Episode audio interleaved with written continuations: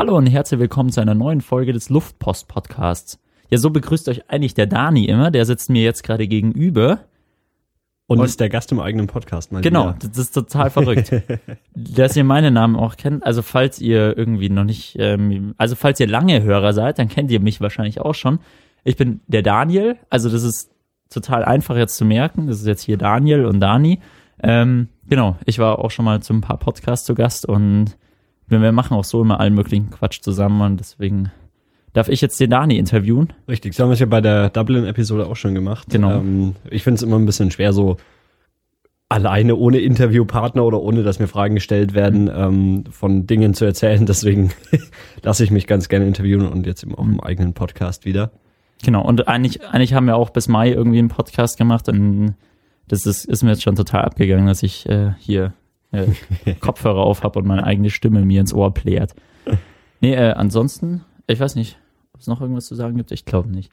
Ähm, also was, was wahrscheinlich, ich weiß gar nicht, ob die Leute es überhaupt mitbekommen haben, aber wer dem Dani zumindest auf Twitter folgt oder irgendwo wird vielleicht festgestellt haben, dass er die letzten vier Monate, Viereinhalb, oder? Ja, viereinhalb, ja, vier, Monate. viereinhalb Monate oder zumindest seit Anfang August hat er uns hier auf einmal verlassen und äh, ist in die große weite Welt hinaus und ganz genau zu sein nach San Francisco ins, ins Silicon Valley, in the heart of the uh, social media uh, hemisphere. Ähm, genau. Und äh, will uns da heute ein bisschen was drüber berichten. Genau, äh, ich, ich muss dich gleich mal hm. korrigieren. Also Silicon Valley beschreibt ja ähm, den Bereich südlich von San Francisco. Äh, also es gibt verschiedene Begriffe. Also äh, Silicon Valley sagen schon Leute, aber es ist halt nicht so ganz korrekt, weil es eigentlich den eher so so die die kleineren Orte südlich von von San Francisco äh, bezeichnet, die eben in so einem kleinen Tal liegen. Ähm, so der größere Begriff ist die San Francisco Bay Area. Hm. Ja, ich dachte mir, das ist jetzt einfach für die für die ganzen Tech-Nerds, äh, die die nicht so nerdig sind, dann super duper. Genau. Äh, ja, aber tatsächlich wird, hm. also sagen Leute, dass sie in San Francisco sind, obwohl sie eigentlich in der San Francisco Bay Area sind, mhm. die schon noch deutlich mehr umfasst und auch noch einige größere Städte hat. Mhm. Oakland zum Beispiel auf der anderen Seite der, der Bay, was alles noch zur, zur Bay Area gehört. Ja, ich habe mir hier auch direkt so eine Karte auf meinen Laptop drauf. Das, äh, ja, jetzt kann ich das ein bisschen, ein bisschen nachvollziehen. Genau, äh, du bist im, im August, dachtest du dir, hey, äh, ich, ich fliege jetzt mal weg. Also ich dachte es mir schon, schon viel früher, im August habe ich es dann in die Tat umgesetzt und ähm, habe dann ein Praktikum dort gestartet. Hm. Genau, wo, willst du erzählen, wo das war oder ist es äh, eine geheime Sache? äh, nee, also ich, ich habe bei, bei Edmodo ein Praktikum gemacht. Edmodo.com ist eine Plattform, die ähm, eine ja eine Online-Plattform für Schulen zur Verfügung stellt, wo Schüler und Lehrer zusammen ähm, diskutieren können, Materialien austauschen können, äh, auch Prüfungen drüber machen können und sowas. Das äh, ist in Deutschland ziemlich unbekannt. Es gibt wohl in Deutschland irgendwie ein paar Schulen oder Unis, die das einsetzen, aber so der, der größte Markt davon ist in den USA. Genau, und ja, es geht halt darum, irgendwie der Lehrer lädt irgendwie einen Text hoch für seine Schüler und sagt, hier, äh, lest euch den mal durch oder sowas. Und dann musst du eben nicht so, wie man es in deutschen Schulen gewohnt ist, Arbeitsblätter austeilen. Ähm, die Firma ist so eine relativ kleine Firma, gibt's seit 2008, glaube ich. Ähm, hat aktuell um die 100 Mitarbeiter und ähm, ja, äh, lebt aktuell auch noch von, von Venture Capital, wie viele der Firmen dort. äh, und ich habe da als äh, Frontend Web Developer gearbeitet. Wie, wie ist es denn insgesamt? Also USA ist ja, glaube ich, dass man da irgendwie reinkommt und arbeiten darf, ist, glaube ich, nicht so das, das Einfachste, oder? Oder Genau, ist es leicht ja. oder wie ist ähm, so? kommt, kommt drauf an. Also ich war jetzt auf einem J1-Visa da. Das äh, ist das Visum für ähm, hauptsächlich für Studenten. Das kann man auch noch bekommen, wenn man äh, die Uni schon abgeschlossen hat. Kann man noch bis zu ein Jahr lang danach ähm, dieses J1-Visa bekommen. Das ist gültig für bis zu zwölf Monate und ist eben hauptsächlich dafür gedacht, dass man irgendwas dort lernt. Also das ist kein, kein reines Arbeitsvisa aber ähm, genau, es lässt sich schon immer so hindrehen, dass man da was lernt. Also so meine, meine Firma hat da jetzt eben für die amerikanische, ähm, wie nennt man das, Einwanderungsbehörde, mussten die so einen Trainingsplan vorlegen, in dem sie schreiben, das sind die Dinge, die ich da lernen werde. Mhm. Und dann ist das tatsächlich relativ unproblematisch zu bekommen, dass ähm, also was heißt unproblematisch? Also äh, ja, äh, für, für deutsche Verhältnisse wahrscheinlich immer noch mhm. ziemlich problematisch, aber wenn man sich dann die normalen Berufsvisa in Amerika anschaut, ist es noch äh, vergleichsweise einfach dafür. Der Prozess ist da eben so, man braucht eine Firma, die einem was beibringen will, ein, ein Praktikum anbietet oder eine Universität oder sowas, an der man halt studiert. Ähm, dann braucht man, und das ist ein bisschen ein komisches Konzept und ich habe es auch bis zuletzt nicht so hundertprozentig durchschaut, aber man braucht einen Visa-Sponsor, nennt sich das, was nicht die Firma ist, bei der man arbeitet, sondern eine weitere Firma, die vom amerikanischen Staat dazu berechtigt ist, Visa auszustellen oder sowas. Und ähm, das machen Firmen wohl irgendwie halt als Dienstleistung gegen Geld. Aber es hm. können halt nur eine bestimmte Gruppe von Firmen, die dazu die Lizenz vom Staat hat, können diese Visa-Sponsors werden. Und ähm, genau. Sind die dann eigentlich wie die Visa-Behörde nur irgendwie so ausge... Genau. Es also ist, als privatisierte so genau, Visa-Behörde. Genau, so, so eine privatwirtschaftliche hm. Agentur. Im Endeffekt ähm, arbeiten oder reichen die dann, wenn die alle Unterlagen haben und so weiter, das aber an die Visa-Behörde oder an die Einwanderungsbehörde mhm. weiter. Also die entscheidet das zum Schluss schon noch, aber man braucht eben immer diesen Visa-Sponsor. Mhm. Und ähm, genau, man braucht dann eben hauptsächlich einen Nachweis, dass man Student ist oder war für dieses J1-Visum, was ich hatte. Dann eben die Firma, die, die einem bestätigt, dass man äh, da was lernt und eben diesen Trainingsplan. Dann braucht man ich weiß nicht, also so, so im Groben und Ganzen war es das. Man, also man, also ich habe noch, das, ich weiß nicht, ob das notwendig war, noch so so ein Zertifikat darüber, äh, dass ich Englisch sprechen kann, abgegeben mhm. und sowas, was, was ich eben von der Uni hatte. Ähm, ich weiß nicht genau, wie viel davon notwendig war. Und dann reicht man diese ganzen Unterlagen ein und dann irgendwann erhält man sein DS 2019. Das ist so ein Formular, ähm, ja, und ich sage das deswegen, weil, weil wenn man danach googelt oder so, ähm, das, das, das ist das Formular und, und um das geht's eigentlich. Sobald man sein DS 2019 hat, ähm, ist, ist schon alles eigentlich geritzt und der Rest ist dann nur noch Formsache und dieses Formular zu kriegen, das ist die eigentliche Schwierigkeit. Wenn du dieses Formular hast, das bestätigt dir so, dass du grundsätzlich ein Visum haben darfst. Und äh, mit diesem Formular muss man dann noch zum amerikanischen Konsulat, wo ich hier in München war. Mhm. Und ähm, dann gibt man eben dieses Formular ab und dann äh, noch seinen Pass und noch füllt noch diverse andere Formulare und biometrische Passfotos und so weiter und so fort. Fingerabdrücke werden gescannt, was man alles so braucht für Amerika. Und dann behalten die deinen Pass ein und dann kriegt man den ähm, irgendwann wieder zugeschickt und dann klebt ein Visum drin oder auch nicht. Das ist auch geil, weil die, die sagen irgendwie so, sie, sie können nicht sagen, ob man eins kriegt oder nicht, aber so von dem, was ich gehört habe, wenn man eben dieses DS 2019 hat, dann hat man schon den Großteil geschafft und äh, der Rest ist nur Formsache und dann kriegt man irgendwann seinen Pass zurück, wo dann ähm, dieses Visum drin klebt. Aber es ist schon so richtig schön reingeklebt, weil wo ich in Australien war, da ist es ja nur digital. Das heißt, du weißt auch gar nicht, bis also ich war mir nie die ganze Zeit sicher, ob es jetzt wirklich 100% klappt, bis der das dann gescannt hatte und dann mhm. diesen Stempel reingehauen Nee, da, da ist so, so eine volle Seite vom mhm. Reisepass, ähm, klebt da so das Visum mit deinem Bild drin und so weiter. Ähm, es gibt noch eine digitale Kopie dazu. Ich mhm. weiß nicht, ob ich das jetzt oder später auf jeden Fall. Ähm, ne, ich komme später dazu, wenn, wenn wir dann in Amerika sind. Mhm. Aber ähm, genau, es, es gibt noch so einen digitalen Datensatz, der mit dem, mit dem äh, Visum verknüpft ist.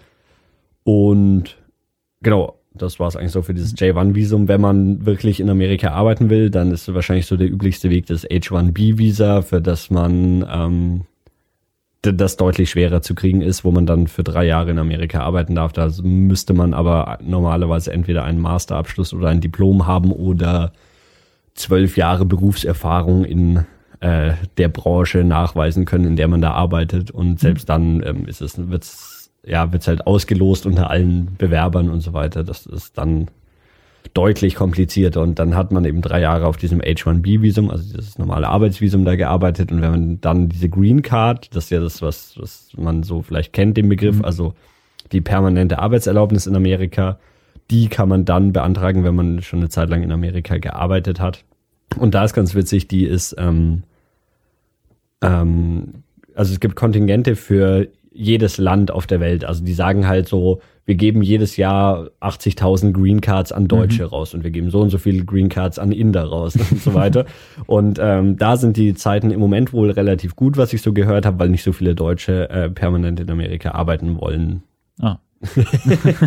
was ja auch, auch irgendwie ein schwachsinniges System mhm. ist, mit so, das so nach den Nationen festzumachen, aber da hat man halt keine Wahl. Genau, also ähm, abschließend zu sagen, dieser Visa-Prozess ähm, alleine glaube ich nicht, dass man das schafft. Bei mir hat eben die Firma und dieser Visa-Sponsor da, da mitgeholfen mhm. und, und das ist auch alles geregelt. Ich, ja, ich glaube auch nicht, dass das irgendwie anderweitig geht. Okay, genau. Und dann hast du dein, dein Visa in der Hand gehabt, dann hast du deine, äh, deinen Koffer gepackt gehabt, hast ihn ähm, bei, bei Freunden von uns ins Auto reingeschmissen und ihr seid zum Flughafen gefahren und dann bist du losgeflogen. Oder war noch irgendwas anderes davor, was du organisieren musstest? Mm, nee, das war so, so im Groben und Ganzen, genau. Mhm. Dann habe ich glora glorreicherweise wieder den Flug verkackt und musste zweimal umsteigen. Ich dachte, ich hätte einen Direktflug gebucht. Mhm. Ähm, und bin dann von München über Frankfurt, über Seattle nach äh, San Francisco geflogen. ähm, genau, und bin dann in San Francisco aufgeschlagen. Das war alles relativ kurzfristig am Montag, mhm. irgendwie, was war das, 4. August oder so, war mein erster Arbeitstag und dann ähm, Samstagmorgen bist du hier losgeflogen, glaube ich. Genau, und ja. dementsprechend, ähm, ja, irgendwann, also ich hatte dann noch so einen halben Tag und einen Chatlag, wo ich mich irgendwie dann auf meinen ersten Arbeitstag vorbereiten mhm. konnte. Genau, aber du bist, so, so, so wie ich das mitbekommen habe, nicht gestrandet in San Francisco, sondern du hattest dir da schon mal irgendwie eine Wohnung gesucht. Macht man das so, so total modern über Airbnb oder äh, wie, wie, wie macht man denn die Wohnungssuche? Ja, also wenn, wenn man, also wenn, wenn tatsächlich jemand ein Praktikum macht und die Möglichkeit hat, das irgendwie über Firma oder äh, Uni oder sowas zu kriegen, dann sollte man das auf jeden Fall machen, weil die Wohnungssuche, wenn du nicht vor Ort bist, ähm, ist ziemlich schwer, weil es gibt halt ähm, Craigslist, was so der also ähm, ist so, so eine Kleinanzeigen-Webseite quasi, so wie eBay Kleinanzeigen, was man hier in Deutschland vielleicht eher kennt ähm, wo man halt so Inserate reinstellen kann und da melden sich da Leute. Und das ist so die, der Hauptanlaufpunkt, ähm, wo man Wohnungen äh, in Amerika bekommt. Da gibt's, und Craigslist ist eine ganz schreckliche Seite, die sieht halt so aus wie 1995 oder so. Ähm, es gibt padmapper.com, was zumindest ähm, die Wohnungsangebote von Craigslist nimmt und die so auf einer Google Maps Karte anzeigt, dass man, dass man zumindest sehen kann, wo diese Wohnungen liegen. Ich habe da, ähm, bevor ich in Amerika war, eben oft ähm, versucht, irgendwie darüber eine Wohnung zu finden. Es, ich habe es aber nicht geschafft. Ich habe echt viele Leute angeschrieben und ich glaube nicht, dass es wirklich möglich ist, eine Wohnung, wenn, wenn du nicht vor Ort bist. Weil, ähm, also man ganz oft begegnet man halt solchen irgendwie Betrügern, da habe ich mir dann auch so, so ein bisschen Spaß draus gemacht, weil die sind halt auch alle mhm. relativ einfältig, diese Betrüger. also du siehst dann eine Wohnung, die, die eh schon mhm. mal äh, verdächtig günstig ist, also dann, ja, also du kriegst da nichts, was irgendwie günstig ist, so, das mhm. kannst du eh vergessen, aber selbst dann halt so, so da habe ich halt mal die Bilder von den Wohnungen genommen und sie so in die Google-Bildersuche, also diese Rückwärtsbildersuche gehauen und dann gesehen, okay, die Bilder wurden offensichtlich von irgendwelchen Architekten-Webseiten geklaut oder sowas. Ähm, und spätestens, wenn, wenn sie dann schreiben, ähm, hier, ja, du musst mir die ersten drei Monatsmieten per Western Union zahlen, mhm. dann ist ziemlich klar, worum es da eigentlich geht. Ähm, oder man nimmt einfach mal die Mails, die man von diesen Leuten erhält und äh, kopiert einfach da mal so zwei, drei Sätze davon mhm. in Google und ähm, im Normalfall hat dann irgendjemand den, den, weil die schreiben auch die Texte nicht einzeln, diese Betrüger natürlich, und ähm, ja. dann hat den schon jemand in irgendeinem Forum gepostet oder sowas. Und ich, ich habe den dann da immer mit den, mit den, also wo ich schon längst gecheckt habe, okay, das ist ein Betrüger, das Spiel noch so ein bisschen mhm. weiter gespielt und dann am Ende aufgelistet, so, okay, ja, mir war schon von Anfang an klar, dass ihr ein Betrüger seid, weil ihr das, das und das falsch gemacht habt. Stimmt, da hast du immer ganz lustige Geschichten davon erzählt. ähm, genau, also ich glaube nicht, dass man es wirklich oder nur mit viel Glück schaffen kann, eine Wohnung über Craigslist zu bekommen, wenn man, mhm. wenn man nicht vor Ort ist. Wenn man vor Ort ist, dann ist das wahrscheinlich machbar. Man braucht auch Zeit und eigentlich auch ein Auto, dass du, weil du musst halt dann zu einem mhm. Besichtigungstermin für die Wohnung und so weiter. da findet man schon was. Was ich dann im Endeffekt gemacht habe, ist über Airbnb eine Wohnung gebucht. Das ist halt teurer als mhm. Craigslist, mhm. Aber dafür weiß man halt, dass man nicht betrogen wird. Ja. Und ähm, genau, dann kann man ja, wenn man jetzt so eine längerfristige Miete hat, mal den ersten Monat über Airbnb buchen und dann ähm, den Rest irgendwie direkt mit dem Vermieter regeln. So habe ich es dann auch gemacht. Mhm. Ähm, dann spart man sich halt die Airbnb-Gebühren und andererseits hält man sich natürlich auch so die Möglichkeit offen, dass wenn die Wohnung doch irgendwie scheiße ist, dass man dann noch umzieht. Oder dass man in der Zeit dann im, nach dem ersten Monat oder so was über Craigslist gefunden hat. Ja, da können wir noch ganz kurz zu den Wohnungspreisen. Ähm, da hört man ja über San Francisco immer, dass es, dass es richtig, richtig teuer ist und das stimmt auch. Also ähm, so ich, ich wollte halt, also mein, meine Arbeit war so ein bisschen außerhalb von San Francisco, ich wollte aber in der Stadt selber wohnen. Ähm, und da hat man so Wohnungspreise für jetzt ein Zimmer mit, also in, in irgendwie einer WG oder Untermiete oder sowas, geht man wahrscheinlich so günstigstenfalls 1000 Dollar, würde ich jetzt mal sagen, pro Monat davon aus. Hm. Ähm, geht aber dann auch gern deutlich höher. Also so 1000 Dollar ist dann schon wirklich eher so 10 Quadratmeter ohne Fenster oder sowas. ähm, genau. Ich, also das von München nochmal genau. höher. Also ich habe 1800 Dollar gezahlt für mein Zimmer pro Monat da. Ähm, war aber auch wirklich ein schönes Zimmer mit Fenster und äh, gemeinsam genutztem Wohnzimmer und Küche und allem drum und dran. Also ähm, und, und einen ziemlich geilen Blick über ganz San Francisco. Ne? Genau. Äh, ja, die, die, die Wohnung war in, ähm, und jetzt können wir mal so, so ein bisschen zu San Francisco vielleicht kommen. Ähm, also San Francisco ist ja so, wie beschreibt man das am besten, ist eine, also an der, an der Westküste von Amerika, eine Landzunge, die von Süden raus nach Norden geht. Ähm, das heißt, und diese Landzunge ist dementsprechend von drei Seiten von Wasser umgeben, also von der äh, von der linken Seite der Pazifik und äh, von der rechten Seite das, was dann die San Francisco Bay ist. Und ähm, drüber ist so ein kleiner Kanal, äh, Kanal ist auch zu wenig, ähm, aber halt so ein kleines Stück Wasser, wo unter mhm. anderem auch die Golden Gate Bridge rübergeht auf, die geht eben so von, von der Nordspitze San Franciscos noch weiter nach Norden, da ist mhm. die Golden Gate Bridge. Und ähm, genau dann ähm, San Francisco hat halt so ähm, am, am, am Meer unten, würde ich sagen, an der Nordspitze, also genau so, ja, an, an der Spitze von dieser Landzunge, da ist so Downtown San Francisco, ähm, also da, wo die Wolkenkratzer stehen. Und San Francisco hat jetzt natürlich bei weitem nicht so viele Wolkenkratzer wie New York oder sowas, aber das ist so der Business District. Der, der Business District und ähm, auch der teuerste District der Stadt. Ähm, und dann geht man da eben von, wenn man ein bisschen weiter südlicher ist, ist dann der Bezirk, in dem ich war, das war Potrero Hill. Ähm, und wie der Name schon sagt, also dieser, dieser Downtown-Bereich ist relativ flach, geht vom Meer weg und Potrero Hill ist dann ähm, auf einem Berg oder einem Hügel.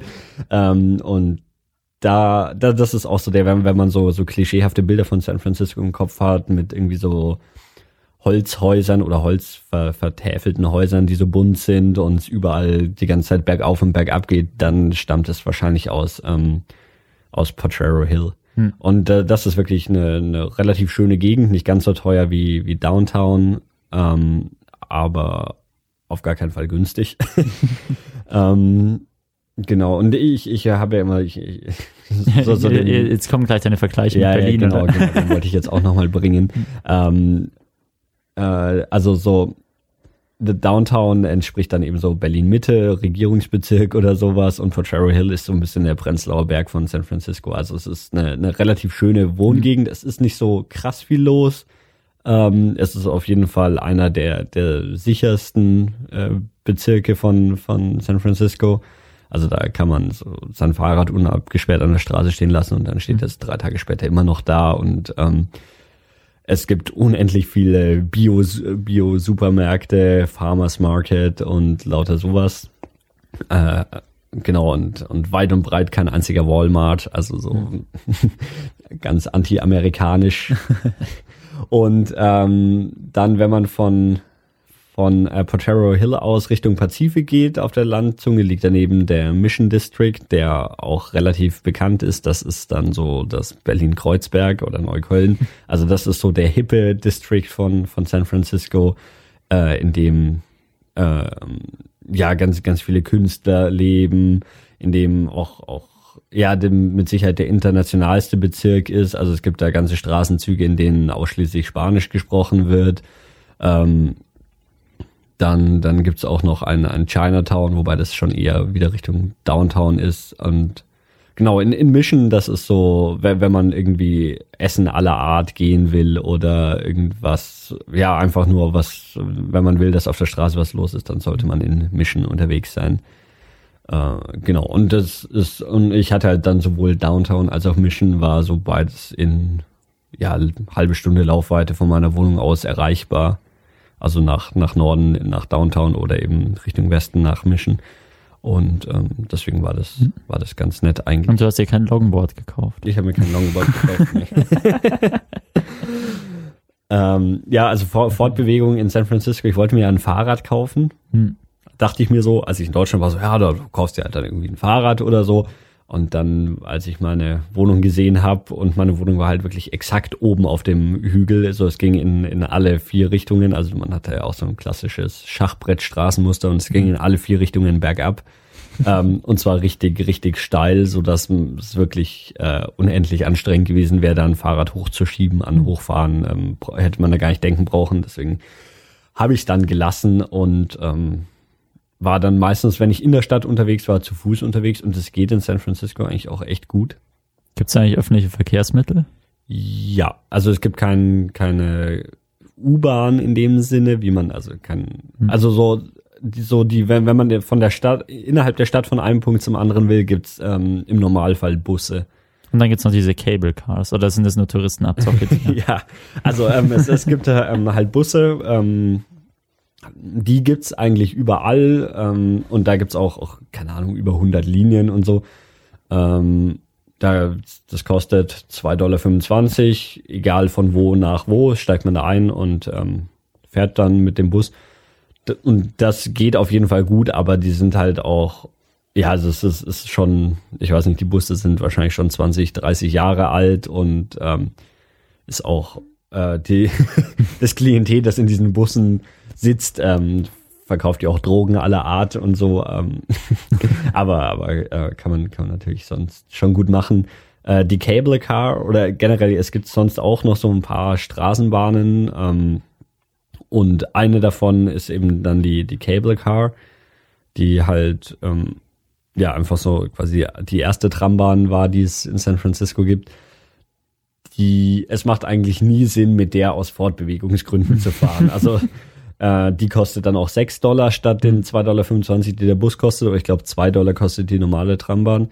Ähm, und die kostet halt 6 Dollar. Ist ständig überfüllt mit mit äh, Asiaten, die so ähm, GoPros an so Selfie-Sticks haben und sich dabei filmen, wie sie diese Cable Car fahren und die fahren halt dann alle so so einen Berg mhm. hoch quasi und mhm. wieder runter und ja also bist du auch einmal damit gefahren? Nee, oder? tatsächlich nicht. Also ich äh, Ach, ja ich ich, ich habe mir schon gedacht, das muss ich ja eigentlich machen, aber Du hattest da gerade keinen Selfie-Stick zur Hand und dann wolltest Ja, also immer, immer als ich da war und das ist echt absurd voll, da stehen Leute an und sehen die, und wie die Cable Car wegfährt und warten, bis sie einmal weg und wieder zurück ist, um mhm. dann die nächste oder die übernächste Fahrt zu kriegen und ich meine, so spektakulär ist es dann mhm. auch nicht.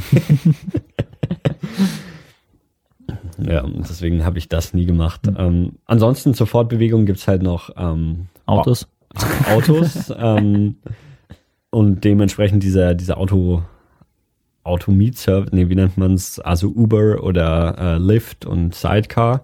Also wo man sich so einen Fahrer mit Auto, mit einer App herrufen kann. Und das funktioniert halt erstaunlich gut und ist extrem günstig. Also so im Vergleich zu den Taxipreisen und Taxis gibt's, ähm, kostet das halt so die Hälfte. Und man fährt da so einmal, also wenn ich jetzt irgendwie, keine Ahnung, so, so die Wahl hatte, ich irgendwie, ich war eine Dreiviertelstunde oder eine Stunde Fußweg von zu Hause entfernt, dann habe ich mal so ein Uber gerufen und das kostet mich dann sechs, sieben Dollar oder so. Also ist echt ziemlich günstig. Und ähm, Ich habe da auch, auch mal Leute in San Francisco gefragt, warum es dann überhaupt noch Taxis gibt. Und dann meinen die halt, ja, für die Touristen. also so, niemand in San Francisco mhm. verwendet die, die echten offiziellen Taxis, sondern alle halt diese Taxidienste. Mhm. Genau, und das kann man auf jeden Fall machen. Dann gibt's noch ähm, BART, nennt sich das. Das heißt irgendwie Bay Area Rapid Transit oder sowas, glaube ich. Das ist so, ja, in München wäre es wahrscheinlich die S-Bahn. Also so, so ein, der, der, so ein Zug, der aus der Stadt rausgeht, in, innerhalb der Stadt irgendwie so eine Handvoll Stationen hat. Ähm, der fährt aber auch zum Beispiel auf die andere Seite der, der Bay rüber nach mhm. Oakland und so zum Flughafen raus und sowas. Das ist so also eher so zwischen Zug und genau. U-Bahn. Ja, S-Bahn ja, halt. S-Bahn trifft es, glaube ich, ganz gut. Ähm, ist aber relativ schlecht ausgebaut. Also es gibt irgendwie vier, fünf Linien, glaube mhm. ich, oder so. Und es ist mir sehr selten passiert, dass dann eine Linie gerade so war, dass sie mir was gebracht hätte. Und dann das nächstgrößere ist halt dann noch die Caltrain. Ähm, das ist dann schon, ja, eigentlich fast ein Regionalzug. Ähm, der hat aber nur eine Linie und zwar fährt er also von San Francisco nach Süden runter ins Silicon Valley und hält da eben so in jeder Stadt quasi einmal, also er hält zweimal in San Francisco, einmal unten in Downtown und einmal in Potrero Hill, ähm, wo ich gewohnt habe. Und ähm, genau, dann klappert er halt so die Städte ab, die sich dann so alle entlang dieser Caltrain-Linie mhm. nach Süden aufreihen. Und die letzte, die Endstation ist dann da, wo die, wo diese Landzunge quasi wieder ans Festland trifft, ähm, in San Jose. Äh, genau, und es gibt nur diese eine Linie und die fährt mhm. er halt hoch und runter. und ist dementsprechend aber auch so der Zug, der viele, viele Leute zur Arbeit bringt. Mhm. Das ist so der, der Start-up-Zug. genau, also ganze, für die ganzen Techies. Genau, also da, da ist dann, wenn man von San Francisco aus so nach Süden geht, ähm, dann kommt erstmal, ähm, also so die, die Zugfahrt und ich bin eben jeden Tag mit hm. dem Zug zur Arbeit gefahren, dann kommt erstmal so der Ghetto-Teil von San Francisco oder so, ich weiß nicht, ähm, wo so Müllhalden sind und irgendwie illegale Autoschrauber und so. Das nennt sich South San Francisco. Und ähm, ich glaube, da möchte man echt nicht sein. Die haben auch dann ist so einen Berg und da haben sie wie das Hollywood-Sign, also so hm. mit so großen weißen Buchstaben und dann steht da South San Francisco, the Industrial City. und das ist halt wirklich, ähm, genau, also da mhm. ist ähm, eher, eher mittelmäßig. Äh, dann kommt der San Francisco Airport, der tatsächlich relativ nah an der Stadt dran ist. Also vom, vom Flughafen mit der Caltrain oder mit BART oder sowas ist man da innerhalb von, weiß nicht, Viertelstunde in der Stadt oder sowas.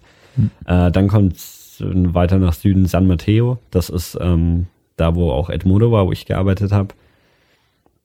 Ähm, und dann geht's eben eben weiter mit den Städten, wenn man, wenn man bei den großen, ähm, bei den großen Internetseiten ins. Impressum klickt, dann liest man da wahrscheinlich so die ganzen Städte. Also da kommt dann nicht was als nächstes äh, Menlo Park, wo Facebook sitzt, Stanford, wo die Stanford University ist, ähm, Mountain View, wo Google sitzt, Cupertino, wo Apple ist, ähm, genau, und die, die reihen sich da ab, mhm. Palo Alto, was man vielleicht auch noch kennt, die reihen sich da alle so entlang. Ähm, entlang dieser Caltrain und entlang der Küste von der ja, Richtung auf der Bay-Seite der Landzunge mhm. quasi reihen die sich alle so auf. Und ähm, genau, wenn man da so in diesem Zug am, am Morgen sitzt und in die Arbeit fährt, dann, dann ist der eben voll mit Leuten, die irgendwo da in dieser Tech-Szene arbeiten. Äh, Google und Facebook betreiben ja so eigene Bus-Services aus San Francisco raus. Mhm hat man ja auch manchmal in den Nachrichten gelesen, dass die ja boykottiert wurden. Genau, ähm, das sind halt dann so, so große Doppeldeckerbusse, die, die die Leute aus San Francisco rausfahren und dann nach Menlo Park oder, oder Mountain View bringen. Stelle ich mir eigentlich ganz lustig vor, wie, wie früher so Schulbusse, wo dann mhm. alle so mit ihrem Google-Rucksack auf dem Schoß und dann so eng gedrängt in diesen Bussen sitzen und man da irgendwie gemütlich äh, in Süden raus fahren. Und also die, diese Busse sind halt komplett ähm, anonym quasi, also die, hm. die sind einfach weiße Busse mit, mit so verspiegelten Scheiben, also man so, wenn man es nicht weiß, dann weiß man auch nicht, dass hm. die für die jeweilige Firma fahren, aber ähm, es sind halt die, es, ich meine, wenn du so einen hochmodernen Bus mit verspiegelten Scheiben siehst, dann weißt du schon, hm. okay, der fährt jetzt gerade äh, nach Mountain View.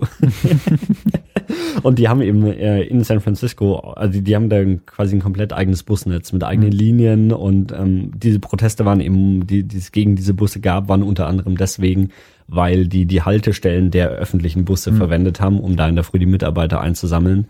Und ähm, das ist bei den Leuten halt nicht so gut angekommen, dass die so die öffentliche Infrastruktur für ihren privaten Kram nutzen. Mhm.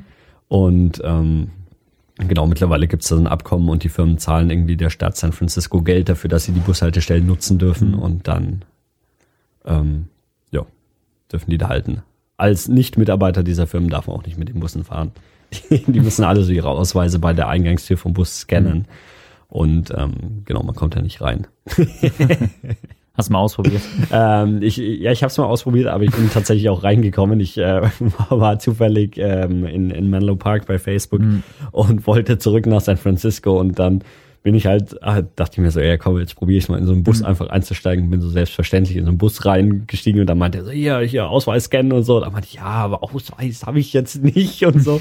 Und ähm, ja, dem Busfahrer war es dann im Endeffekt auch egal. Also mhm. habe ich dann schon, also es war auch nicht so, dass es war irgendwie relativ spät abends mhm. und es war jetzt nicht so, dass der Bus überfüllt gewesen wäre, aber ähm, nachdem das halt auch die Busse nicht selbst von Facebook oder so betrieben mhm. werden, sondern ähm, ja, irgendwie so Third-Party-Firmen sind, wo wahrscheinlich der Busfahrer auch richtig mies bezahlt wird, dann ist das halt auch scheißegal, wie er da mitnimmt im Endeffekt.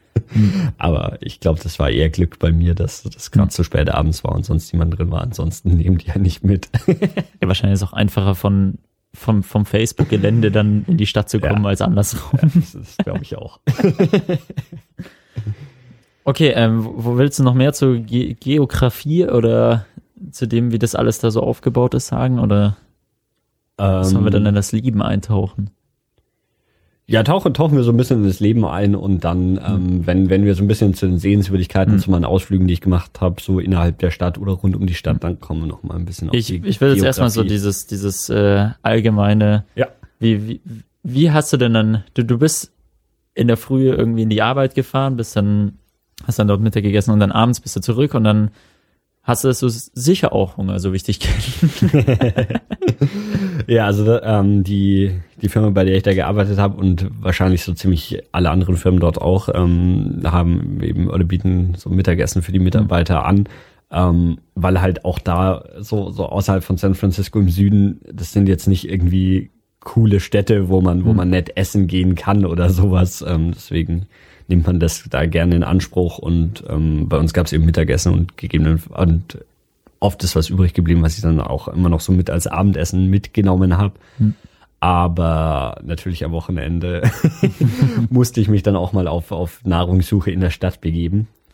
Oder was heißt musste? San Francisco ist ein Ort, wo man echt ähm, ziemlich, ziemlich, ziemlich gut essen kann.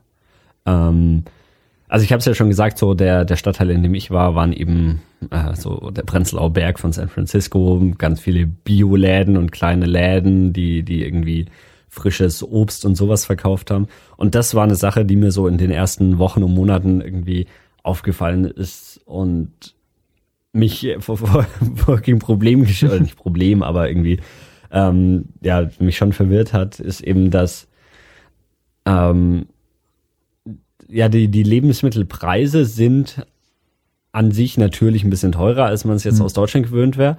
Ähm, es unterscheidet sich aber auch ganz stark nach Lebensmittel. Also zum Beispiel sind ähm, frisches Obst und Gemüse kriegt man echt richtig, richtig günstig und auch deutlich besser als, ähm, als man es irgendwo in Deutschland oft gewöhnt ist oder so, äh, zumindest aus dem Supermarkt. Was halt daran liegt, dass ähm, Kalifornien, ich glaube sogar der, der größte Staat in Amerika ist, wenn es so um äh, Anbau von Obst und Gemüse geht. Und da gibt's halt wirklich alles in, in richtig frisch und auch ziemlich, ziemlich günstig. Anders ist es aber zum Beispiel bei, bei Milchprodukten. Also wenn man einfach nur irgendwie einen Liter Milch kaufen will oder irgendwie Käse oder irgend so, also einfache Milchprodukte. So für einen Liter Milch zahlt man dann im Supermarkt schon gern mal drei, vier Dollar oder sowas. Und ich meine, das so, man, man äh, kriegt das sicherlich alles günstiger und wahrscheinlich gibt's auch irgendwo ein äh, hier Walmart oder sowas in San Francisco. Ich spreche jetzt halt eher so von, nicht von den riesen Discountern, sondern so von, von den kleinen Läden um die Ecke oder sowas. Und da zahlt man dann eben, ja, drei Dollar, vier Dollar. Musst für. ja auch noch die Kuh in der Früh nach San Francisco zum Melken transportieren. genau. Also Milch und Milcherzeugnisse sind da vergleichsweise extrem teuer und Milch ist auch nochmal so ein ganz eigenes Thema, was Amerikaner unter Milch verstehen. Weil so im deutschen Supermarkt gibt's ja so mhm. normalerweise halt Milch und vielleicht gibt's da noch fettarme Milch mhm. und seit irgendwie ein paar Jahren noch laktosefreie Milch, aber das war's dann schon. Ähm, in, so das Milchregal in einem amerikanischen Supermarkt ist halt so, weiß ich nicht, zehn Meter lang und drei Meter hoch und äh, hat, hat Milcherzeugnisse aller Art. Ähm, wir hatten in der Firma halt auch so, so die, die komplette Milchauswahl da und da habe ich mich mal so ein bisschen durchprobiert und ich habe halt immer versucht, irgendwas zu finden, was schmeckt wie das, was ich als Milch bezeichne. Mhm. Ähm, weil diese ganz, ganz viele von diesen Sachen, also zum Beispiel gibt's da fettfreie Milch, was ich in Deutschland auch, glaub, weiß nicht, ob ich es jemals gesehen habe, wenn aber auch eher selten. Ähm, und die hat halt dann nicht nur kein Fett, sondern auch keinen Geschmack. Das ist halt einfach so weiß gefärbtes Wasser, was, was schon ein bisschen merkwürdig ist. Und ähm, so die normale in Deutschland Vollmilch, äh, die also so je kleiner die Auswahl ist, dann dann fällt Vollmilch als allererstes raus. Also dann gibt's halt noch die fettfreie Milch und die laktosefreie, fettfreie, was weiß ich Milch. Ähm, und aber so klassische Vollmilch zum Beispiel, ja, also bei uns in der Firma gab es die zum Beispiel gar nicht und auch im mhm. Supermarkt, so wenn es eine kleinere Milchauswahl war, da gab es gar keine Vollmilch. Aber so, dann gab es zumindest die fettreduzierte Milch und auch so verrückte Dinge wie Mandelmilch und äh, ähm, genau. Wo waren wir eigentlich beim Essen? Also bei Le Lebensmitteln genau, im Allgemeinen genau, genau. und Essen. Äh, ähm, also so im Supermarkt Fleisch zu kaufen ist auch relativ teuer. Ähm, da, aber man, man bekommt schon ziemlich Gutes. Also auch so, mhm. so Hackfleisch im Supermarkt oder so, was halt so das günstigste Fleisch ist, was man kriegt. So qualitativ ist das schon echt alles gut, bis auf die Milch. Wobei die mhm. wahrscheinlich nicht schlecht ist, die schmeckt nur nach nichts. ähm, ja, das war so. Da, deswegen muss ich dann erstmal so, so überlegen, was ich dann überhaupt koche. Was es dagegen viel gibt, ist so ähm, Käse, der nicht aus Kuhmilch ist, sondern so Schafkäse oder mhm. Ziegenmilchkäse. Sowas gibt's relativ viel, aber da zahlt man halt dann auch gerne mal für so ein so eine Kugel Mozzarella irgendwie, weiß ich nicht, sechs, sieben, acht Dollar oder sowas. Ja, ist dann schon äh, ein bisschen teurer als hier. Ja. Und was generell ja da immer noch gilt, ist ähm, alle Preise im Supermarkt sind ohne Steuern angegeben. Ah. das heißt, ähm, genau, man muss dann nochmal, in San Francisco ist die Steuer, glaube ich, neun Prozent. Und das, glaube ich, ähm, kommt daher, weil das ist echt, es ist komplett verwirrend. So, ich, so, da, ist das fast so wie in Deutschland, wo die, die Bücher anders besteuert sind als dann die Lebensmittel. Ja, in Deutschland gibt es genau, in Deutschland gibt es ja diese zwei mhm. Steuersätze. In oder so in Amerika kann, glaube ich, jede Stadt selber die Steuern festlegen, also mhm. stadtweise oder so. Und ähm, aber dann gibt's halt auch noch Unterscheidungen zwischen irgendwie so äh, Luxusprodukten mhm. und äh, anderem. Ja, also so, keine Ahnung. Ich habe dann im Endeffekt einfach immer so grob zehn Prozent draufgerechnet, was eben dann ja die Steuer war. Und das ist dann schon meistens hingekommen.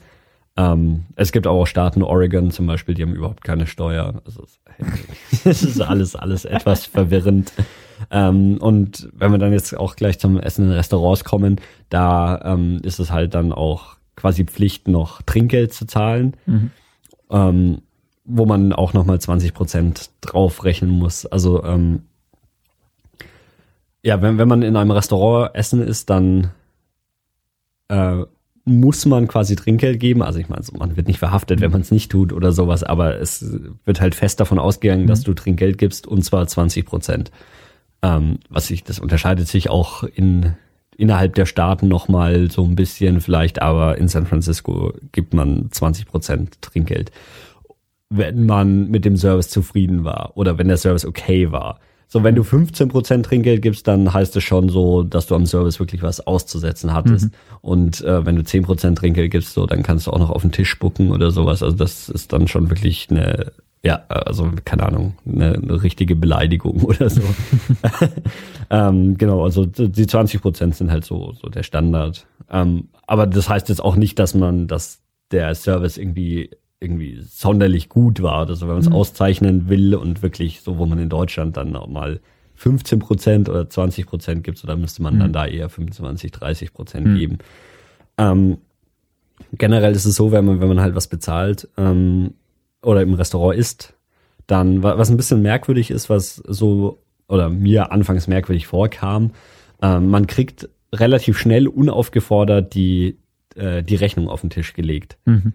Äh, was, was irgendwie Also so, woll- wollen Sie dann, dass du schnell gehst oder ist es eher, Nee, nee, das, das- ist so ja das, was man in Deutschland jetzt Genau. irgendwie erwarten würde? Genau, das, das hat auch so ein bisschen das Gefühl, je nach Laden ist es vielleicht tatsächlich auch so, aber ähm, nee, das, die, die allermeisten Restaurants machen das, das ist halt einfach so die Standardroutine. Also wenn du irgendwie nichts mehr bestellt hast oder so, oder der Kellner am Tisch war, nachdem du das Hauptgericht hattest und fragt, willst du noch was? Dann sagst du nee und dann bringt er dir damit direkt die Rechnung.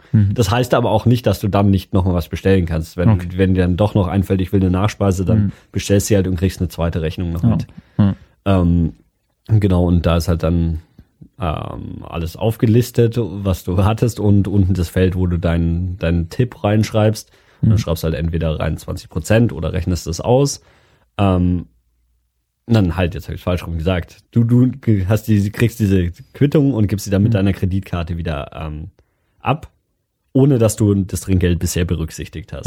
Also du kriegst die Rechnung, schaust sie an, ob alles passt und gibst sie dann mit deiner Kreditkarte wieder äh, dem Kellner zurück. Und ähm, dann zieht er deine Kreditkarte durch und bringt dir dann diesen Kreditkartenbeleg oder sowas, der so, wo drauf steht, so hier Zahlung ist erfolgreich durchgeführt worden und so. Und auf dem musst du unterschreiben. Und da trägst du auch das Trinkgeld ein. Ich habe bis heute nicht verstanden, wie das läuft, weil der hat ja die Karte in dem Moment schon längst durchgezogen. Und ähm, der kann irgendwie nachträglich noch diese Abbuchung verändern, je nachdem, was du beim Trinkgeld reinschreibst. Ah, okay. Genau, und da, also, genau, da hast du deine Karte schon wieder zurück, unterschreibst auf dem Ding und schreibst da dein Trinkgeld rein. Und da kannst du dann auch das einfach quasi am Tisch liegen lassen und schon gehen. Also du musst dann nicht mehr warten, bis das irgendwie zurückkommt, also bis der es wieder abholt oder so. Das heißt, wenn du wirklich jetzt mit jemandem mal auch nur 10% Trinkgeld geben willst oder so, dann kannst du zu dem Zeitpunkt, wo der das sieht, schon aus dem Restaurant sein. ähm, genau. Wahlweise ähm, schreibt man halt da nichts dran und legt Bargeld einfach auf den Tisch und lässt es da liegen. Aber im Normalfall. Äh, Ist Bargeld dann verpönt? nee, ja. nee, aber unüblich schon. genau, also ähm, mit Kreditkarte zahlt man halt wirklich fast alles. Es gibt so Supermärkte oder so die, die kleineren, die kleineren Läden haben hin und wieder mal sowas, das, oder so kleiner Coffeeshop oder so, dass man mindestens fünf Dollar umsetzen muss, um mit Kreditkarte zahlen zu dürfen. Äh, aber ansonsten ist das keinerlei Problem. Und jetzt so bei Starbucks kannst du halt auch, keine Ahnung, kaufst den Keks für einen Dollar und zahlst den mit Kreditkarte. Das äh, ist überhaupt kein Problem. Genau, ähm, jetzt noch, wo war ich essen, wo war es gut? ähm, also falls jemand wirklich in San Francisco ist und eine gute Pizza mag, kann ich Goat Hill empfehlen. Ähm, Soll ich jetzt alle mitschreiben? weiß ich nicht. Mir egal. Nee, ähm, Ich, ja, hast, ich, ich hoffe, du hast so eine Foursquare. Genau, genau. Hast du so eine Foursquare-Liste auch angelegt? Hier, hier war der Dani schon. nicht speziell für San Francisco, aber ähm, wenn man genau, wenn man in San Francisco schaut, wo ich eingecheckt bin und was ich geliked habe, dann hat man die Restaurantauswahl. Also Goat Hill ähm, macht ziemlich gute Pizza. Ähm, dann, was mochte ich noch? Umami Burger, das ist eine Burgerkette, die ähm, die machen so bisschen Hipster Burger, wo du halt so Burger mit, ähm, weiß ich nicht, getrockneten Tomaten und Pesto haben kannst oder äh, Burger mit Trüffel und ja, das, das war ähm, auch ein sehr, sehr guter Laden. Ähm, jetzt ein, ein eher konventionellerer Tipp wäre die Cheesecake Factory, ähm, was so, ja, es ähm, ist eigentlich so ein generell amerikanisches Restaurant. Also da gibt's Burger, da gibt's irgendwie Steaks, da gibt's Salate und sowas und eben auch den Cheesecake, nachdem sie benannt ist und den muss man auf jeden Fall mal probieren. Weil- Es ist der, wo man so schnell satt wird. ja, also so, wenn, wenn du bei der Cheesecake Factory ähm, ein, also so ein, ein Stück äh, Käsekuchen kostet sieben Dollar oder sowas. Also es ist richtig teuer, aber man tut sich alleine auch echt schwer, es zu essen. Und wenn du rechnest, dass dann so ein Stück Cheesecake für zwei oder drei Personen ist, dann ist es auch preislich wieder einigermaßen okay, was man so für ein Stück Kuchen erwartet hätte. Und ähm, das gibt's eben auch in jeder Cheesecake Factory zum Mitnehmen ähm, was man dann, was ich hin und wieder mal gemacht habe, weil auf meinem Arbeitsweg eine Cheesecake Factory lag und dann auf dem Heimweg ein Stück Käsekuchen mitgenommen und dann das ganze Wochenende an diesem Stück Käsekuchen gegessen. Ähm, ja, das ist aber wirklich ein extrem guter. Und ansonsten kann man in San Francisco selbst halt ähm, ziemlich viel so mexikanisches äh, essen. Also Burritos, Tacos und sowas. Ähm, da habe ich jetzt keine konkrete Empfehlung, aber vor allem in, in Mission, wenn man da unterwegs ist. Und da kann man halt auch echt günstig essen, also irgendwie fünf Dollar für so ein, für so ein Burrito. Ähm, und da kriegt man auch echt, echt gute Sachen.